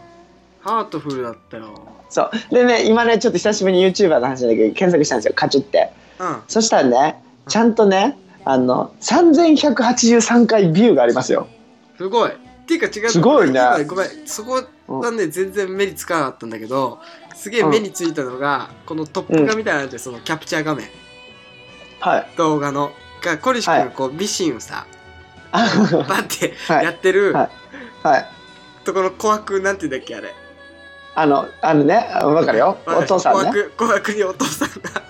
いい感じに見てるんね。これあ見てますよねいい感じに見てる一生一生懸命見てますね僕はそう いうあのしてる姿をすごいあーなぁそう親子とのハートフルなねだから小西は何をしてるんだっていう人はぜひねこのパダワンさんに見ていただきたい、うそん、うだね。うあの YouTube で僕 のあのは待って待って待って今さ えじゃあ小西は動画上がってるんじゃないですかいでさ俺今 YouTube でチャラメって調べたんですよえうん出てきたまさかうんチャラムの情報出てきてえやばいなんか闇が深いんですよチャラムさんうんチャラメの日常って言いますえマジうんはい60回視聴少なあとねチャラメ降りれなくなるあほんまや出てきたバカのチャラメチャラメのつぶやきすごいねややばいやばいすごいやばいなやばいほんでさやっぱさ下におおおあの行ってったらさチャルメラとかになるもんねなんなんなんなんチャラメっていう YouTuber がいるってことかなてかちょっと怖いねちょっとこのチャラめの検チャラ索ペーメちょっジとやめ闇が深い まうんやめましょうやめやめましょうやめましょうチャラあめの次の通ちょっとやめ信次の通信行かせ行きていまたしょうだ行いきましょう行きていいましょうはいはいはいありがとうございます食わず嫌いさんはいえーっと次のお便りですねはいえーっとパダワンネームはい キムチチチさんはいえーっと小西さんチャラめさんこんにちはこんにちは。いつも満員電車で楽しく聞いてますああ、嬉しい。それ、いいじゃんいいよねあー嬉しいやつや。えーお二人がスポーツしている姿が想像つかないので すが昔部活やってましたかあと何のスポーツが一番好きですかとのことですよ何よ、その偏見。もうスポーツしてる姿が想像つかないっつてかない言っってますてよ何、何ですかどうですか昔部活やってましたかうん、やってましたよ。うん前回言ってましたねバスケやってたってあ、そうそうそうそうそうそう。あのーうんまあ、テニスもやってたんだけど、そう。でも、一番長かったのはバスケットやってましたね。部う下ん部活の経歴を教えてくださいよあ、はい。あのーはい小学校1年生、まあ、部活じゃないですけど、あのはいスポーツ少年団で、はいえー高根に一緒の、えーバスケットボールチームに入団しました、はいで6年生まで続けてうん中学1年生から3年生までバスケットボール続けましたはいで、えー高校に上がって、えー公式のテニス部ですねはい公式のテニス部で、えーっと2年間やりましたうんうんうん以上ですよ。なるほどね。はい。いいいね。いでしょちゃんとやってするでしょごい、スポーツ少年、スポーツ少年。少年でしょうん、いい。うん。ジェダイ小に小西さんは。はい、はい。僕はですね、えっと、4歳かな ?5 歳かなから水泳始めまして。あー、ずるい。水泳入れんのえなんでスポーツじゃん。あ、そうか。はい。やってましたやってました。いつからいつまであ、でもそんなレベルじゃないわ。それはすごい。何歳っつった ?4 歳あ、すごいね。溺れうんるでも、短い。溺れるよ。4歳から、うん4歳からでも、えっと、小学3年まで。あー2年の終わり、うん、2年の終わりまでで水泳でで、い掛け持ちで小学校2年の初めから、えっと小6まで野球ですよね少年野球あ、野球だったんだ。そうなんですよだかでら中学校いはうんだからだか横らな側が坊主なんだ。い横顔ポーズじゃね えわだからじゃねえわその野球少年時代髪ふさふさでしたわ実はえ、そうそう野だ球やってその後、とバスケット3年間あ、中学ではい。で高校は、へーあの通信通信なんででも、まうあ、ん体育の授業でずっと卓球やってました、あー、なるほど、ね。でも部活じゃ部活じゃないけどねはいはい。でえっとじゃあ行きますよ今スポーツします、あのね、言っていいですかはします。はいえー、まさかい。聞いて、何、何するか聞いてみ。え当てていいですはい、いいですよ。ボルダリングじゃないです正解です。いや ーねえこれはね,、うん、行くもん行ったもんねい一緒にねたあのーそう、うん何を隠そうこの最近じゃらめのマイブーうムんボルダリング、うん、まあ、ちょっうとん最近近々はちょっとね仕事がちょっとバタついてしまっていけてないんですけどその、ねちょっとブームが結構あって、えーうんでまあジェダイ小西があのー、うんナブーに帰ってきた時に、うそんのねちょっと連れて一緒に近所のボルダリング行きましたね行きましたねあれ楽しかったね楽しいボルダリング楽しい楽しいでしょ楽しいあしのー綺麗そうだよねなんか都会向けじゃないですかあのスポーツって、うん、ワクワクするそうなんかあのー気軽に行って短時間で終われるっうていんう意味ではさすごいなんかうん都会的だなと思うよね室内ゴルフうんいやほんとそうん、ういいよねいいよねボルボルダリングはねでもあれはまあスポーツとして入れていいかまあいいよねいいよね当たり前だって競技だオリンピあそうッかクでもあるマジマジマジマジオリンピックうわえーそうだよちなみに僕僕ずっとその部活終わってから続けてるスポーツというか、まあ、趣味ですよねうんうんまあもう唯一もうスノーボードですよねあうん、うん、ーはいはいはいはいはい行きましたよね一回山梨でああそうだね僕の方の実家にう来てくんれて、うんだでもあれさボードやってた僕ボード自前してましたよあそっかそっかそっかうんうんそうだそうだそすごい似合ってたよねねなんそかうスキーはできないんですよそうスノーボードは唯一趣味なんですやっぱあれなのスノーボードやってる人はさスキーやってる人はちょっと見下してる、まあそうです ね あねあるよねーうんってそういいううのか、うん、だって年代がね年代がというかさ多分なんかこう分からんなんかその雪山ベースの人はさ多分ゆスキーともっと短いと思うんやけどさ俺らみたいにちょっとなんかさあったかい方のサイドの人ってさなんかこう結構気合いいるわけですよそういう冬のスポーツすうんるそう時だよねお金もかけるしね、すごいそのそう外にそう移動費そうを入れるとねそうってなったらねもうボードから入ろうってなりますよねせっかくならあのねうん言っていいですかはい発想がねうんチャラついてるあもうチャラめに言われ だしたチャラめにチャラめそれはチャラめだよっもてうねほんとそれはチャラめですよ、あのごめんなさいうんでもそうなんですよでもんファッションと一緒ですよスノボやりだしたらモテたいですよそっかそうスキーよりスキーで雪山をゴンゴン滑りたいんじゃないですよモテたいそうだよねそそうれいうそれがうそうだよねちょっとピンクな感情があるから楽しいんだもんねそうですよんそうですよだからスノーボードが唯一の趣味ですよということですねなるほどねちょっと、はいそうだね雪山育ちの僕らからしたらちょっとまたねうん違うからねまずちょっと違います違いますでもまああのーえっ、と、なんで、なんて名前でしたっけパダワンさん。キムチチチさん。キムチチさんの、まあ、答えになる、するならば、まあ、うん申し訳ないけど、二人ともバリバリ体育会系とスいうポーツ大好き。うん、そうそう。体育会系。体育会系だよね。はい。だよね。ぶっちゃけね、うん、全然ね、あの、服も作るし、いろいろするけど、プライベート結構スポーティーよね。そうだね。うん。全あ然。僕だってデートで、あの、うん体育館行ったりするしね。 それはやめて。なんで、もう、かわいそ相う。手がそんな、うん、かわいそう。うん。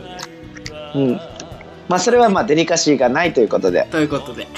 はい。はいじゃあまた、あの、またお便りくださいね。はい。ありがとうございます。はい。じゃあ、じゃあ次の最後のお便りいきますね。はい。えーっ、と、前回のクリスマススペシャルでのプレゼントかなり興奮しました。うん。そして最高の思い出クリスマスにもなりました。ありがとう。うん。えーさて今回は大晦日スペシャルということで今年を振り返りましたうん僕も長い学生生活の中でうん人生のターニングポイントをあすいませんねうん。ちょっとこれ意味わかんないですね僕も長い学生生活の中での人生のターニングポイントを教えてください、うーん。えー PS 来年の目標は野菜が苦手なので野菜をたくさん食べられるようになりたいです嫌いを減らして好きを増やそう横から口ダース・ベイダーさんからいただいております。もう、いいですね。定番になってきましたね、ダース・ベイダーさん。ああ、ダそース・ベイダーさん、すごいですね。う、あーということですよ。うん。で、あの質問はですよ。うん。僕も長い学生生活の中での人生のターニングポイントを教えてください。僕の長い。ちょっと日本語よくわかんないですね。ちょっと待ってください。あ、ごめんなさい、ごめんなさい、ごめんなさい。これ完全に僕のはい書き間違いでした。えっと、もう本当最低やな。えっ、と、ほん、本当は僕も長い学生生活。最後の1年ということで、うん。振り返らず前を見て突き進みました。うん。そこで、うん。お二人の長い学生生活の中での人生のターニングポイントを教えてくださいということでした。あー学生生活の中で。はい。なるほど。長いですよ。何年してました、学生。え僕ですかはい。僕、言うても5年とかじゃないですねあ、高校抜けいや違う違う違てうあ、。待って待って待って。えっと、それは何専門、えっと、高校以降の学生生活の話でいいんだよね。いいよね。うんうんうん。僕は5年間でしたね。あうんうの、んうん留学含めて。うん。でも長いよね。長い長い長い。普通に考えたら長いよね。長い長い長い。長い。ね。うん。長い学生生活の中での人生のターニングポイント教えてくださいよ。うんうんうんうん。えー、ちょっと考えよう。どうですか僕だって8年ですからね。そうです。しかも現在進行形だもんね。そう8年目。レベルが違う。専門専門だけで8年目すごいよね。だって僕人生この方ずっと学生してますからね。そうだよね。職業学生みたいな感じでしょ うん。保育園生からずっとずっと今まで来ちゃってますよ。うん。で人学生生活の中でのターニングポイントでうん僕結構あるんですよ。うん。結構あるんですけど、やっぱ専門でターニングターニングポイントっていうのはうん。僕がもう学校を辞めようって決めた時ですよねまず最初は。うんうんうんモード学園入って2年目で僕もう辞めますって教師に言いに来ましてうん。うん。もうねちょっとねうもう外国行きたくなりすぎましてねうん。そう誰に相談することもなくそう担任に言いに行ったんですよ「すいません旅行から帰った速攻次の日ねはい。僕ねモロモロッコに心奪われたんですよあ、言ってたね。そうもうねここでね働きたいこの人たちと一緒にね仕事したいって思ってもうその熱が止まらなすぎて帰って速攻うん「すいませんちょっともう学校辞めて僕もう外国行きます」って言ってうんまあそこですよねまず最初は。うんうんでそこからまあね本当いろいろあるんでねパンパンと言っていくと、うんまあ、奨学金をいただいたタイミングですよねモード学園からうんうんあの戦いもいろいろあったんですけど無事もらってそれをきっかけに行けるようになりましたからね外国に初めてうんうんうんうんでそこで大きく変わって初めてたどり着いたニューヨークもターニングポイントですよもう人生超変わりましたそこでうんでパリに行ったわけですよその次はいはいもうそこも超ターニングポイントですうんもう自分の人生を見つめ直すいいきっかけで、うんでその後今のパーソンズに行くきっかけをもらったユニクロの奨学金をもらったタイミングですよね、うんうんまあ、もうまさに自分のまた人生のターニングポイントうんで今に至るって感じなんでもういろいろですよねターニングポイントがいっぱいあるってことねいっぱいある本当にいっぱいあるもうねしかもね自分じゃどうしようもないやつねもうそのポイントのおかげで今っていう感じやきうんもういたくさんうんうんうんうんうん本当に語りきれんよこれに関してはそうだよねうんでもあのーこのじゃあ服を作るってところのターニングポイントだけ詳しく言うとすればうんは僕専門2年生の時に初めてジャケットを作ったんですよいはいでクッション切れながら作ったんですよ、うん袖付け間違えるし、うん後ろ前逆やしうん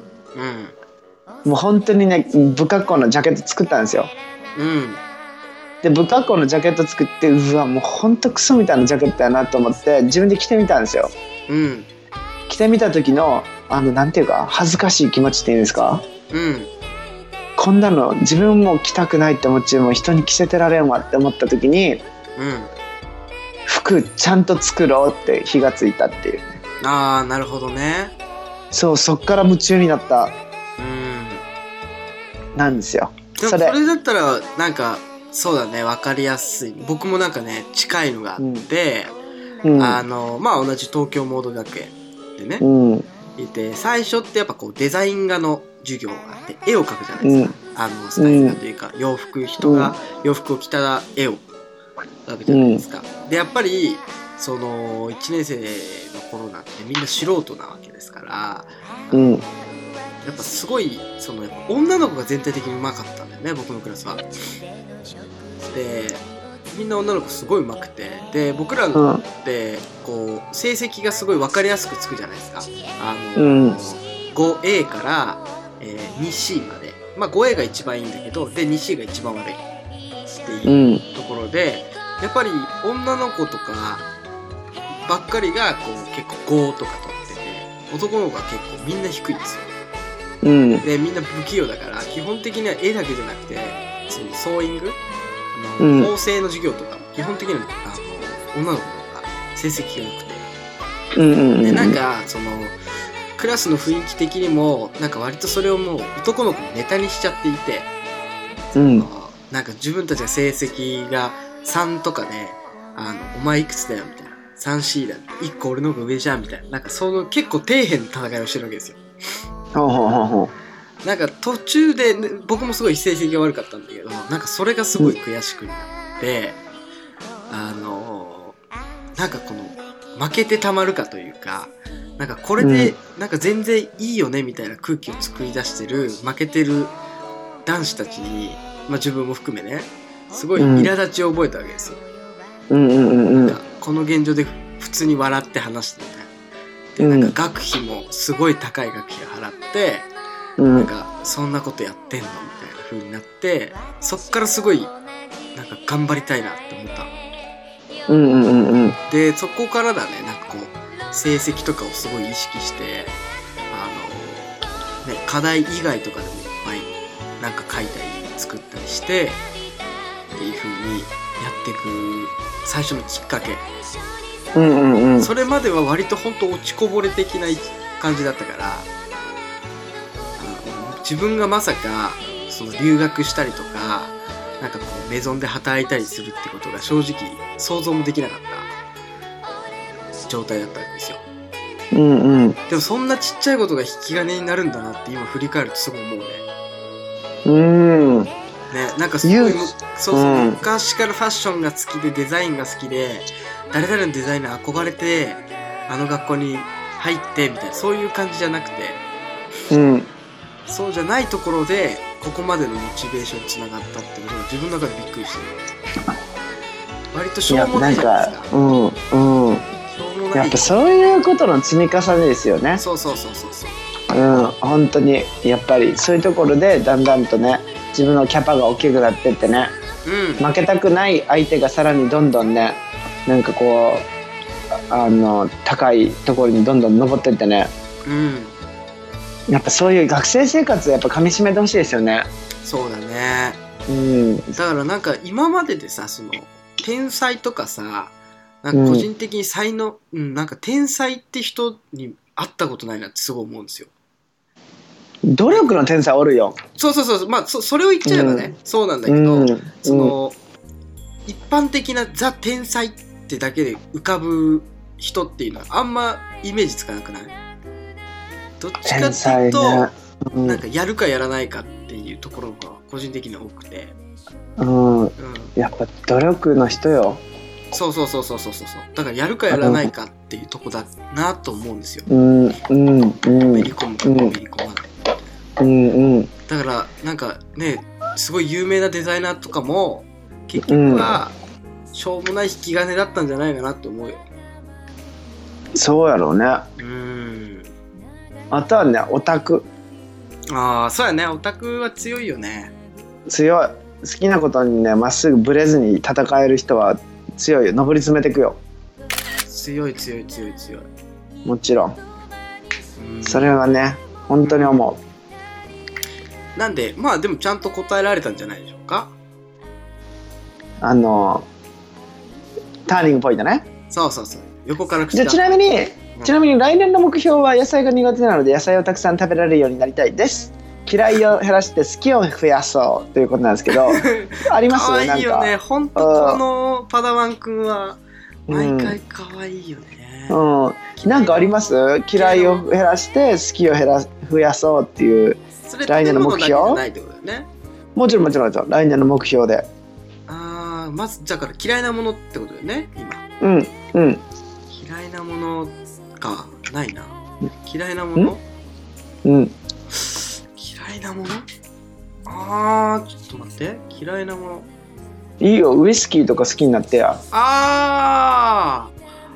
あー、そうねそしたら、えっとねワインが嫌い ですねワインをじゃあ飲めるようになろう来年うんどそうだねそうしようかううんそうしましょうよそしたらもっと楽しそうだねじゃあワインを飲めるようにします、いいいねありがとう応援しちゃうありがとうよしえもう応援するうんジェダイ小西は僕ねえーっとね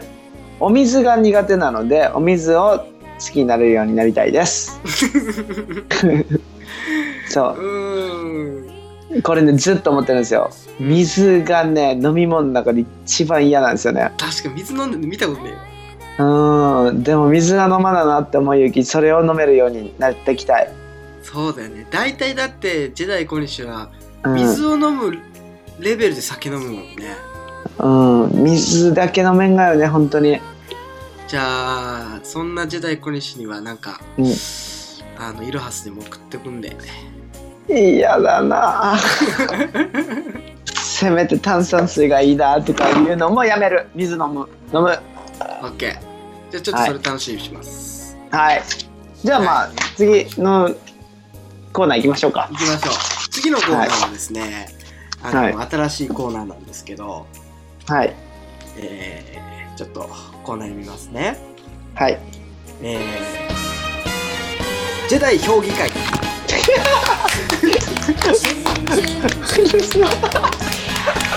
あーいいね、はいいい名前、い、い名この前。コーナーは、まあ、年に一度ですね、まあ、年末今日ですねに、えー、とその1年通信を送ってくれたパダワンを、えー優秀なパダワンをね、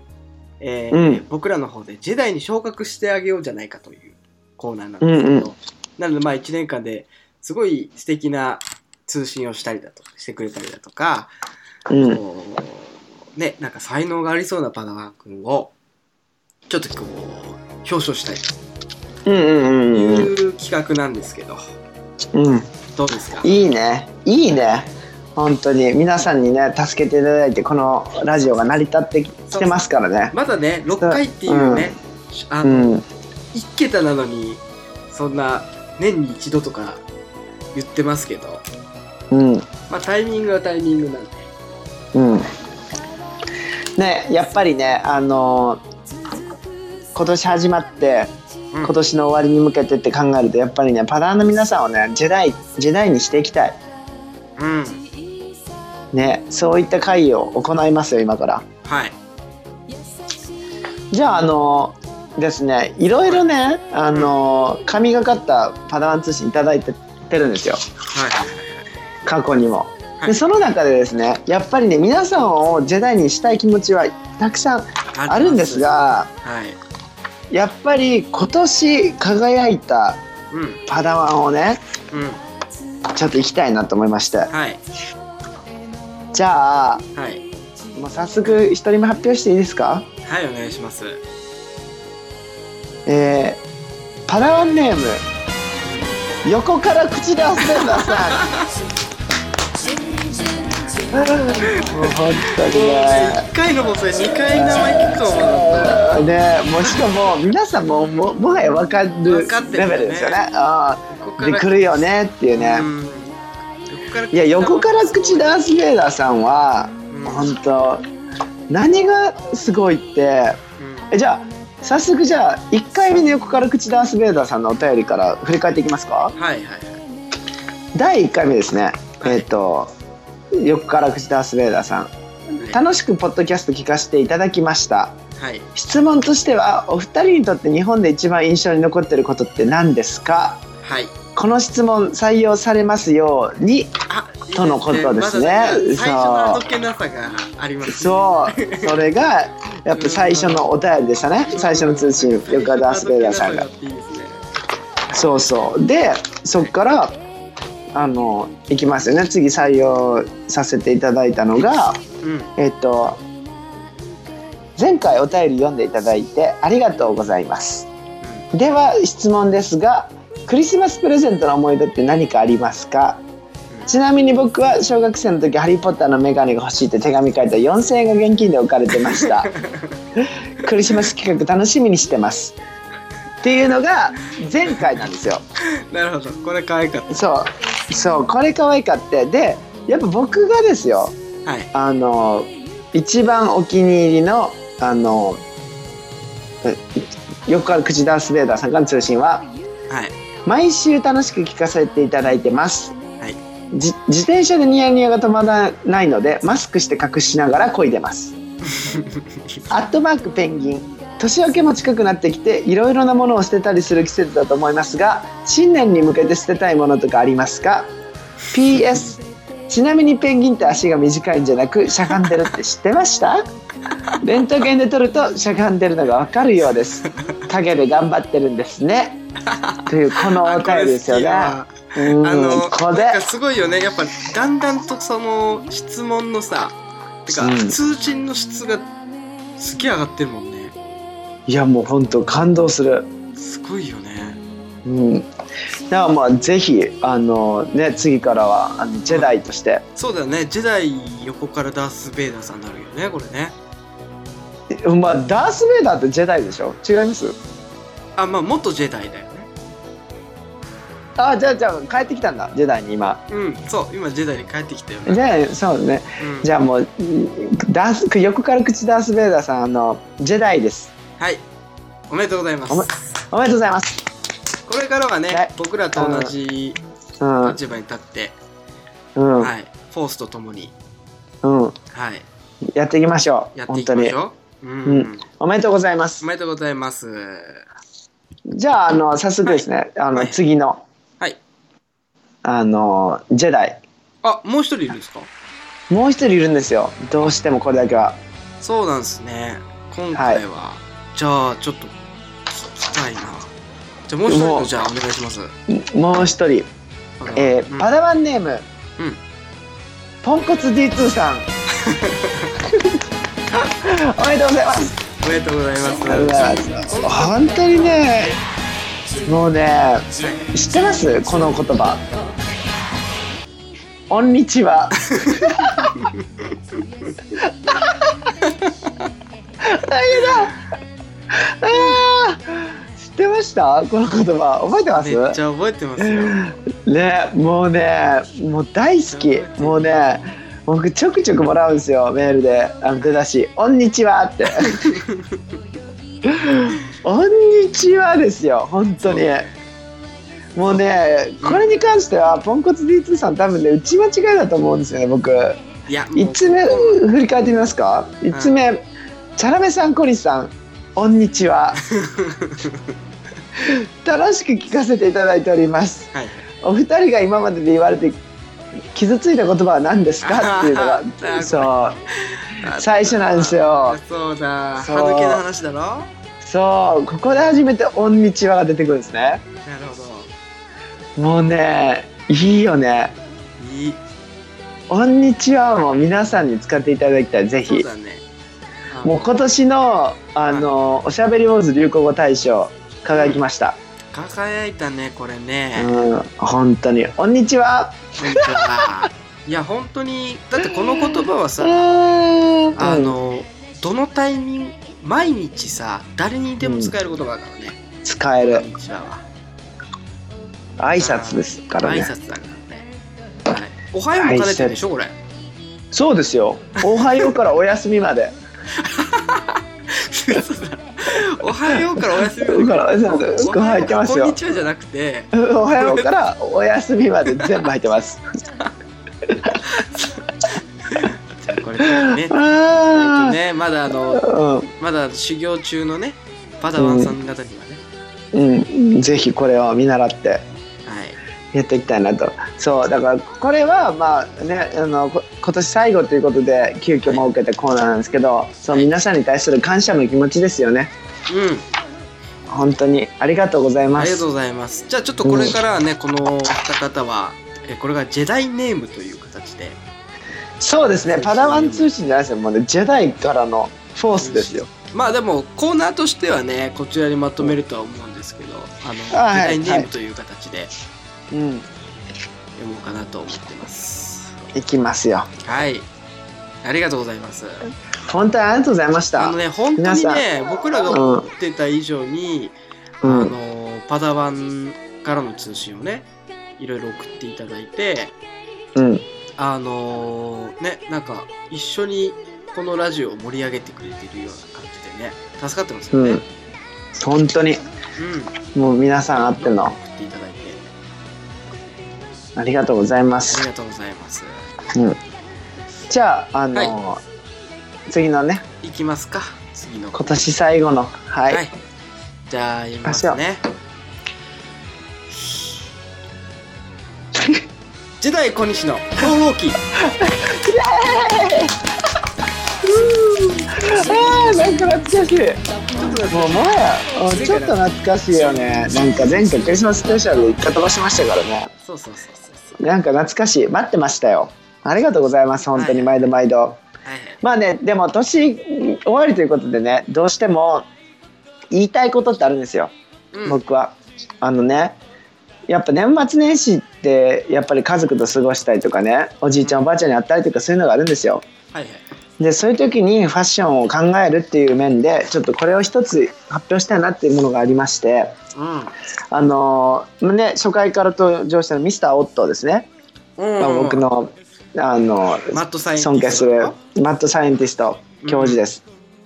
で彼の本からね抜粋したいいいお話があるんですよはいはい。で本の名前はねフィーリングファッションっていうねファッションを感じるっていうことなんですけどそうですでここのね本の中で一つあるんですよでこれまあ英語なんですけどちょっと直直していくとですようん。あのまあこのポエムですねうん。少女が電車の中にいるんですよ電車の中にいてちょっとだけあの派手な格好じゃなくて落ち着いた格好をしてると今トレインの中であポポエムっていうお名前ね名前じゃないよ。ポエム。あそのポエム自体がねあごめんごめん、うんあうん。そうそうそう。で、なんか彼女は今電車の中にいて、ちょっとなんかね、落ち着いた服装をしてるんですよ、今。はいはいはいで、電車に揺られながらどっかにいてるんですね。うんで、ちょっとだけ暗めの服。うんで、あの、ピアスものけて、うんうんうん落ち着いた服をして、うんおばあちゃんの家に行ってる道の最中だと。はいはいで、彼女は言うんですね。うんうんあの私はなんか今からこうおばあちゃんに会いますと。うんで私はなんかちょっとあの怖いなと思ったんですけど彼女が私を見てどうなんて思うんだろうとうんおば久しぶりなおばあちゃんが、うんうんそうそう私を見てで私は今なんか自分だから自問自答してるんだけど私ってリスペクトちゃんとできてるかなっていう今葛藤を自分の中でしてるんですよ。うん自分がどういう容姿なのかってことが彼女に対してえー、あーんそのその子がリスペクトそのおばあちゃんに対してリスペクトできてるかって話そうそうそうんうんうんううんリスペクトしてるんだけど私っていう見た目がそれをちゃんと表現できてるのかなとはあはあはあはで私は分かるんだよおばあちゃんは私がどんな格好をしてても私を認めてくれるっていうのは分かるんだけどうんでも私たちの関係性においてうん私たちのこの特別な関係性においてわ彼女は私のことを全部認めてくれるんだけどうん私のゆ見た目がちょっとでも彼女のキャパから超えることによってうんうんうん私が伝えたいことが彼女に伝わんないんじゃないかなとうん例えば「ありがとう」って言ったとしてもすごい彼女見た目がそれに伴ってなかったら伝えたいことが伝えれないんじゃないかなとうんうんうんうん伝わってないんじゃないかなっていうことを心配に思いながら電車に乗ってますっていうそういうポエムがあるんですよ。はいはいはいでこの感情ってなんかこうファッションとあんま結びつきづらいと思うんですけどつけてないと思うんですけどこれってすごい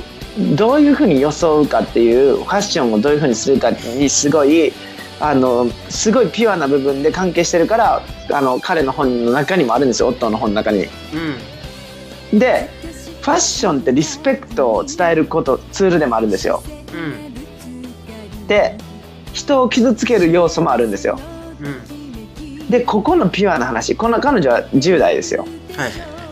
おばあちゃんのこと大好きですよいうんただ彼女は理解してるんですよ10代である自分がピアスをしたりとかあまりにも派手な格好をしておばあちゃんに会いに行くっていうのは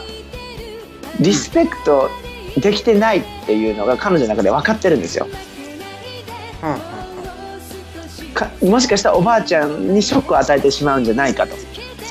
んうんうんうんあそれが彼女の中ではリスペクトしてないっていう考え方になるのそうですそうですそうですうんうんおばあちゃんはきっとショックを受けるだろうこの格好をしてる私を見たらってうんうんうんうんだから私はおばあちゃん好きだから容姿もちゃんとおばあちゃんの好きそうな格好をしていくよっていうなあなるほどなるほどねそうそういう服の着方をしてる少女の話なんですすっよごい気を使ってるわけねだからねそこにそううんうんだからピアスも好きだし派手な服も好きなんだけどおばあちゃんと会う時は彼女のことをリスペクトするっていう意味も含めて彼女の思い描く容姿姿で行こうっていううんうんうんはいはいそういう思春期の女の子の話なんですけどうんでこれでなんかこうね年を重ねると忘れがちになると思うんですけど服を着ることって魅力的で魅力的にもなれるんですけどうん時に人をやっぱ傷つけるんですよ思いもよらぬところでうんだからなんかお正月ね皆さんおじいちゃんおばあちゃんに会いに行きますよねうん会いに行った時にするべき服装っていうものがやっぱり存在してくるんですようん自分がどういう風に見てもらいたいか相手にっていうことでファッションってやっぱ変わるんですよねうんうんでおばあちゃんたちの教養範囲ってあるじゃないですかうん健やかな若者の図うんとパンチの効いた若者の図うんでそのおじいちゃんおばあちゃんがどっちを理想の孫とするかっていうところですよねうんうんであのファッションって本当にそれこそあのね韓国のあの原爆の T シャツの話も言いましたけど着るだけでメッセージを発してるんですようんうんだからやっぱり人の心にグッとくるんですね何を着るかっていう選択はだから僕この年末最後お正月に向けて言いたいのはうんはいはい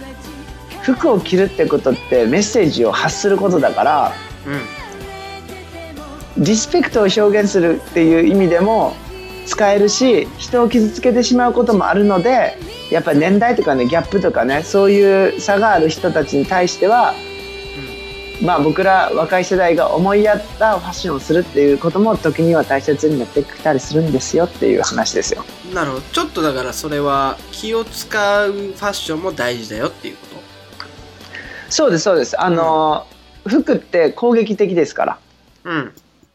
あの時には本当にアグレッシブになってしまうんでうんただ単に好きなものを着てるんだよっていうのと周りの見るものってやっぱ違うからうん自分の選択ってものですよそういうものを知った上ででも私はこれだから見てほしいっていう風にやるのとうんこういうのを知らなくて傷つけてしまったって後悔するのは違うんでなるほどねそなるほどねうんうそうファッションってだねからすごい自ね分が何を着ているのかっていうのを、まあ、ちょっとこう詰めてというか考えてっていうことだよね。そうですもう僕がもし想像した僕はおじいちゃんだったら急に孫が10代の時にサングラスかけてやってきたら僕はショック受けますからねうんうんうんうん。ハフってなりますようんそれが流行だとしてもね分かんない時が来るから分かち合えない時がうんうんうん。そうだから TPO ってまあ言葉もありますけどうんそれってねギャップをあの世代を超えたところではよりね強くなってきますからねうんそうだからあの急にねあのおまあもし逆だったらいいですよおばあちゃん急に花火開け出したりとかしたらいやそれの方が怖えだろあ僕もうそれはそれはね、それの方がやばいだろうん、う受け入れていきましょうよ、あそれは受け入れてね、うんでも僕一回もないなそうやってさあのー例えばね正月でこう集まるってなった時にさうん考えていったことが一回もなかっただからさ毎回こう僕がこうちょっとこうトゲがあった時期があってさピアスも口ピとかも開けたりうん髪をまあキンキンなったりとかしてさ、うそういうん時も毎回言われたもんねなんかもうスーパーサイヤ人だとかさうんおばあちゃんとかにすごい言われたよでも一回も考えたことなかったそ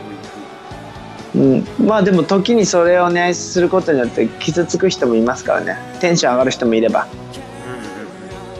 そうだから僕はこのね本を読んだ時にこれね英語で書かれてる本ですけどやっぱ外国でもそういうことあるんだなってなんか思いましたよねふうにうんうんなんだろう思春期のねファッションってね自己表現だからねうやっぱ戦うとこあるんだなっていうねんそうだねでもなんか逆にその思春期のその戦いみたいのも面白いけどねこうなんかちょっと親を気にしたりとかしてさ自分で一番最初に親気にしてやリスクを負ってしたファッションって何ですか僕うんなんだろうねなんだろう親のリスク気にしたやつうでもんまあファッションというか、まあ、髪の毛だよねやっぱり髪の毛はファッションですよもちろんそうそうそうそうそうだから、うんその髪の毛のこの色をさ金髪にするってことがちょっと最初はあったよねすごいジャンプするね何すごいねそこがやっぱ一番あれか今違うパッと印象に出てきたのがねあそうそうそうあまあそうか俺あれでちなみにガラパンから僕パンに変えた瞬間あーそれいいねう、ううんんん、なん確かにかねそそれはしうっくりこんなんさそうなんか周りに見られるとかよりもさ自分周りのやじゃんしかもそういうのってさ親に買ってもらう分際でさガラパンはもうダサい一生履きたくないみたいなさなんかわかるあーわかるわかるわかるわかるその瞬間かなって思う思う俺はあー一番最初に確かねうんうんうんうんうんうんだからねなんかケンソだとかねハイソだとかねソックスの微妙な長さをちょっとずつ変えたりとかねうんうん筆箱をこれからこれにしたいとかさなんか些細ないろいろありますよねなんかそういうファッションってうんうんうんうんだからあのまあ本当にねあの、まあ、この小西兵糧記に関してはうん一回一回回数を重ねるごとに僕がどういう含みで言ってるのかっていうのをちょっとずつ分かっていただけたら嬉しいなっていう感じなのでうんとりあえず今回はまあ正月に向けてたまにはね浴衣とか着て帰ってみてくださいよ喜びますようんまあちょっと TP を考えたねああもうねん孫がね着物帰って帰ってきてね帰ってきたらおじいちゃんおばあちゃん死ぬほど喜びますよえ喜ぶなんだなんだですようん私たちに寄り添ってくれたっていうことですようん若者が。そうねそんなテンション上がることはないんで、うんそういうのもね、楽しんでいきましょうよということですよ。はいはい。皆さん、2018年もうんファッション楽しんでいただけましたかいただけましたいただけましたよっしゃいただ来きま年したも、来年もいただいてちょう だいね。という感じで。はいありがとうございます、はいはい。じゃあ、あじゃあの、じゃあ、まあ最後ということなんで、あの、来年の抱負僕たちから発表しましょうか。え何よそれうん。もちろん、もちろん。そういうの年末恒例行きますよ。あれななんかさそれに近いことやんなかったっけやってないか来年は何みたいなえ、空玉あ空玉うんうん抱負行きましょうよ。抱負いっちゃうえー来年の抱負うん。オッケうん。どうーぞ。えどうぞうんえちょっと待って、 2019年、チャラめは。チャラメはえー2019年チャラメは、えー宇宙に近づこうと思います違う違う違う違う違う違う違う違う違う違う違う違う。それさ、もうさ、言語の時やったじゃん。でも、ち宇宙に近づきたいの話やったでしょ。うん違うやん。その人類の、あ人類の、で、チャラめのうん日常のあつぶやき僕の日話。常のやつうん。うんオッケーちょっと待ってだってさうんまあいいあれ結構ちゃんと考えなきゃいけないでしょこれそんなことないよ。来年の抱負なそんんなかこ。とないあ全本当然そんなことない。パパっていうんけって感じうんうん。来年に向けて乾杯ぐらいのテンションでいいよ。オッケーオッケーオッケーうんじゃあえーっと来年は、うんえー体重を5キロ増やそうと思いますえはい今ちょっとどうねして体重がぐんぐん下がっててちょっとやばいんですよーどうしたら下がるわ体型はなんかどんどん太ってるような感じになっていくのに体重自体はどんどん下がっているんですよ、あ、じゃあ、筋肉落ちてきたわよね。うん、だと思うんですよそじゃあ、筋トレしましょうか。うだねうん。いいね。一緒に筋トレしましょうよ。しようしようだからあのスカイプしながらねなんか一緒に、そのなんかだビリだーブるートキャンプみたいなのやって うん、そうやね。いいね。筋トレしよう。それ俺去年掲げてやってみたき。はいいいですよ。はいいいね。じゃあ、僕もじゃあまあ簡単にサクッと言うと、はい えっと、今年の抱負は、お仕事するぞです ね。いいよね、シンプルで。シンプルでいいじゃないですか。お仕事するぞ。うん。うん、うん。もう今年最後の学生生活なんで、仕事に全力投球してみたいってことですよ。なるほどね。うん。もう仕事だけに一本で行ってみたい。そんな一年を過ごしてみたい。なるほど。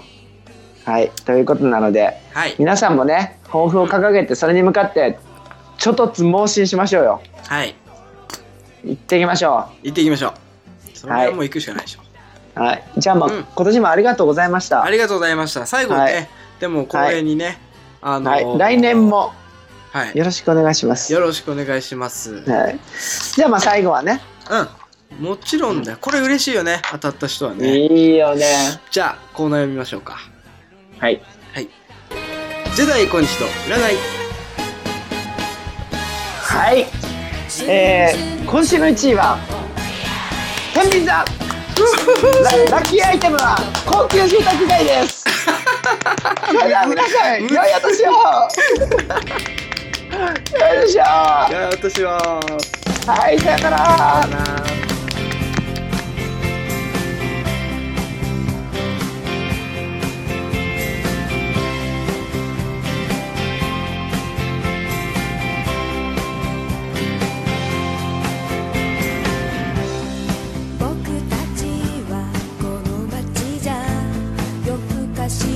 きな袋を本当の気持ち隠しているそうカメレオン朝寝坊の鶏徹夜明けの赤目のウサギ誰とでもうまくやれる子森ばかりさ見てごらんよく似ているだろう誰かさんとほらごらん吠えてばかりいる素直な君を Stop stop stop stay Stop stop stop stay Stop stop stop stay Stop stop stop stay Stop stop stop stay Stop stop stop stay 白鳥になりたいペンギンなりたくはない怠け者失恋しても片足で踏ん張るフラミンゴ遠慮しすぎのメガネザル蛇に睨まれたアマガエルライオンやヒョウ頭下げてばかりいるハイエナ見てごらんよく似ているだろう誰かさんとほらごらん吠えてばかり素直な君をほらねそう送りなさい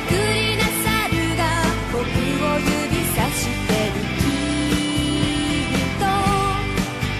どこか隅の方で僕も生きてる愛をくださいおいおい愛をください愛をください「愛をください」「スースー」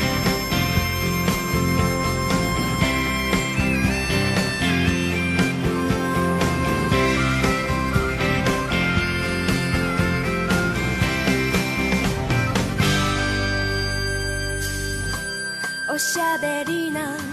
旧館長